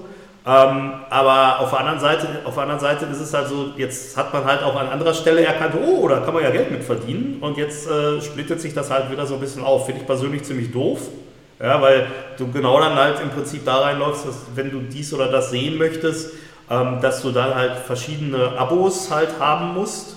Und das ist halt, das ist halt blöd, weil dann hast halt viel Kohle, sag ich mal, im Monat äh, stehen, dass du da deine Sachen gucken kannst. Ich habe mir vor Weihnachten musste ich mir ein neues äh, äh, iPhone kaufen, weil die, ähm, weil Ach, meins war- ja, es ist, ja jetzt, jetzt schon, jetzt nachdem ich das gekauft habe, stimmt das. Ähm, und ähm, was halt äh, ist, ist ja bei den neuen iPhones ist eine ähm, Einjahresabo für ähm, äh, Apple Plus dabei. Das habe ich dann auch gleich mal in Anspruch genommen, weil ähm, was ich da ganz cool fand, war, ich weiß nicht, ob ihr was von For All Mankind irgendwie gehört habt. Die, die Idee fand ich irgendwie ganz gut.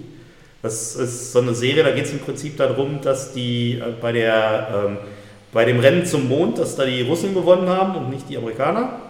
Und das ist im Prinzip dieser äh, Wettlauf ins Weltall. Also wer baut die erste Mondbasis, wer äh, besiedelt so, äh, als erster den Mars, wer hat die erste Frau im Weltall und so weiter. Dass äh, dieses Rennen, dass das nie aufgehört hat und dass das halt immer weitergeht. Das fand ich eigentlich einen sehr interessanten Ansatz, zumal es auch so ist, da die, ähm, da die Serie halt teilweise mit Originaldokumenten aus der Zeit verschnitten ist. Also sind dann teilweise auch irgendwelche Fernsehinterviews von Nixon oder irgendwelche, irgendwelches Material oder so, hat das, äh, obwohl es halt nur äh, eine fiktive Sendung ist, halt auch so einen äh, historischen Touch. Also finde ich irgendwie ganz spannend und äh, ist auch, äh, also finde ich ganz cool, muss ich sagen. Hat einer sonst außer mir noch Apple Plus? Ich glaube, du bist der Einzige. Also nicht ich bin in wieder Runde, sondern Early Adapter, Einzige. Vorreiter. Na, ja, wobei Apple ja an der Stelle, an der Stelle halt auch so ein, ähm, äh, weiß ich nicht, Abo macht, was man Nebenabos haben kann, weil die wollen ja nur 4,99 Euro da pro Monat für haben oder so. Na, ich muss mal gucken. Also ich habe keine mir, anderen Abos neben mir haben. Ach so, oh sorry. ähm, nee, also ich muss mal gucken. Ich habe mir auf jeden Fall einen Marker gesetzt im Kalender, wann das abbestellt werden muss. Und ich kann das jetzt mal ein Jahr testen und ich gucke mal. Also da sind ja noch so ein paar andere Sachen ähm, drin. Die haben ja auch hier diese Morning Show mit äh, Jennifer Aniston. Da weiß ich nicht, ob ich, also habe ich mir nicht angeguckt, kann ich nichts zu sagen, aber ist jetzt was, was mich nicht so direkt unbedingt fasziniert. Was? Nix, alles gut, Frank. Ja, Du machst Ähm, das schon. Wahrscheinlich, ja, ich fürchte das auch. Ja. Genau. Ich kann auch übrigens bei dem Podcast nicht mehr weiter mitmachen, weil ich muss ja Serien gucken, weil sonst schaue ich das irgendwie nicht. Nein, Quatsch. Ähm, ist kein Problem. Ja.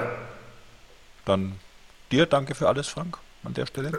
Aber an der Stelle auch mal danke, wo wir auch schon beim Thema Abonnenten sind, all unseren Abonnenten, denn wir Ja, haben äh, just heute die äh, 5000 Download-Marke geknackt. Also von daher wahrscheinlich zum Zeitpunkt der Veröffentlichung dieses Podcasts, nachdem Frank jetzt alle Serien guckt, die 8000 Podcast-Download-Marke, aber das dürfte irgendwann im August soweit sein. Ne. Also wirklich. Weil im Gegensatz zu äh, T-Sequel Ninja, wo werden wir nicht vor, sondern nachproduzieren quasi. Der Podcast mit allen Themen, die sich schon längst erledigt haben. Ja, hervorragend. Super. Aber wir können darüber sprechen, wie es in einer alternativen Realität aussehen würde, wenn diese Themen nicht erledigt worden wären. Ja. Erledigt worden gewesen sein. Das sind mir jetzt zu viele Metaebenen. Ja. Inception. Ja, genau, genau, genau. Großartiger Film übrigens. Hatten wir den schon? Nee, ne? Ja, Ja, ja. Doch? Echt? hatten wir schon. Ja. Okay. Den haben auch nicht nur Frank gesehen. Den Inception habe ich natürlich. Ich glaube, bei der Nummer sind wir durch, seit es Star Wars gab. Nicht nur Frank. Achso, nicht nur Frank. Ja, okay, ja, ja. Da- Bei der Nummer sind wir durch, als wir ähm, ähm, Avengers Marvel Endgame reingenommen haben, genau. Ich auch finde, der Frank Frank sollte sowieso mehr Filme schauen, die nur er geschaut hat.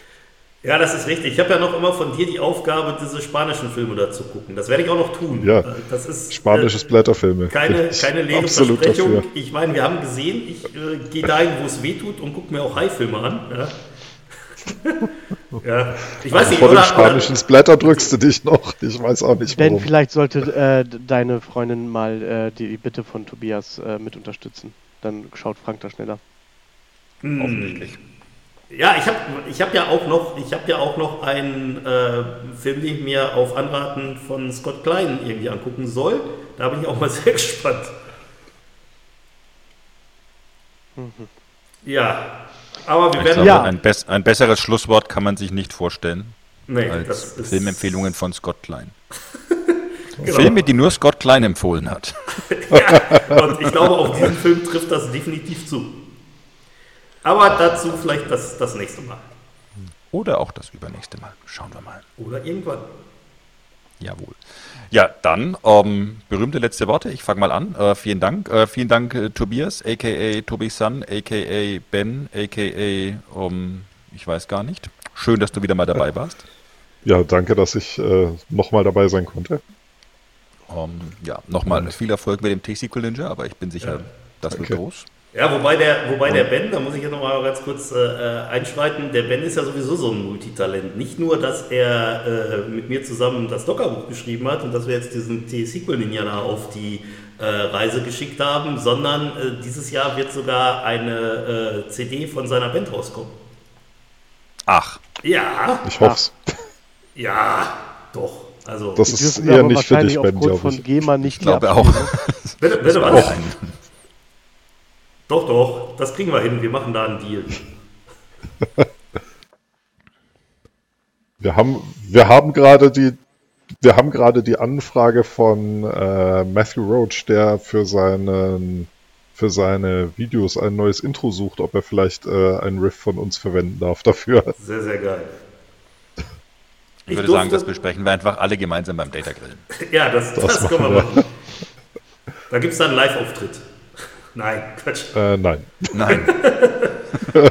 das wollen wir dem Ben nicht antun. ja. Meinst du, wir sollen dem also, Ben nicht aufzeigen, dass es irgendwie abseits von Elo auch noch Musik gibt? Nein.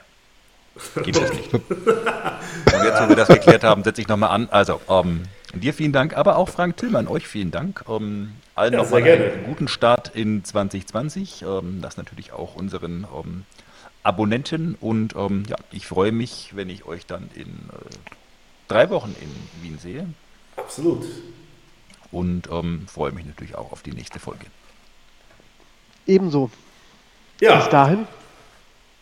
Auch ich freue mich. Schöne Tage. Auf die nächste Folge, genau, schöne Tage, guten Start in 2020 und ganz ehrlich, also als wir das Projekt gestartet haben, ich hätte nie gedacht, dass wir mal irgendwie 5000 Downloads haben. Also ja, mein VB-Skript, das kann das einfach. Ja, ist super. Und, ja, und wenn wir das jetzt nicht in VB geschrieben hätten, sondern in einer echten Sprache, dann wären es auch 50.000. Dann wären es 50.000, weil das einfach schneller läuft. ja, wunderbar. Ja, wie gesagt, dann nochmal vielen Dank an alle Hörer und äh, genau. Bis auf demnächst. Bis zum nächsten Mal. Tschüss. Jo, tschüss. Ciao, ciao.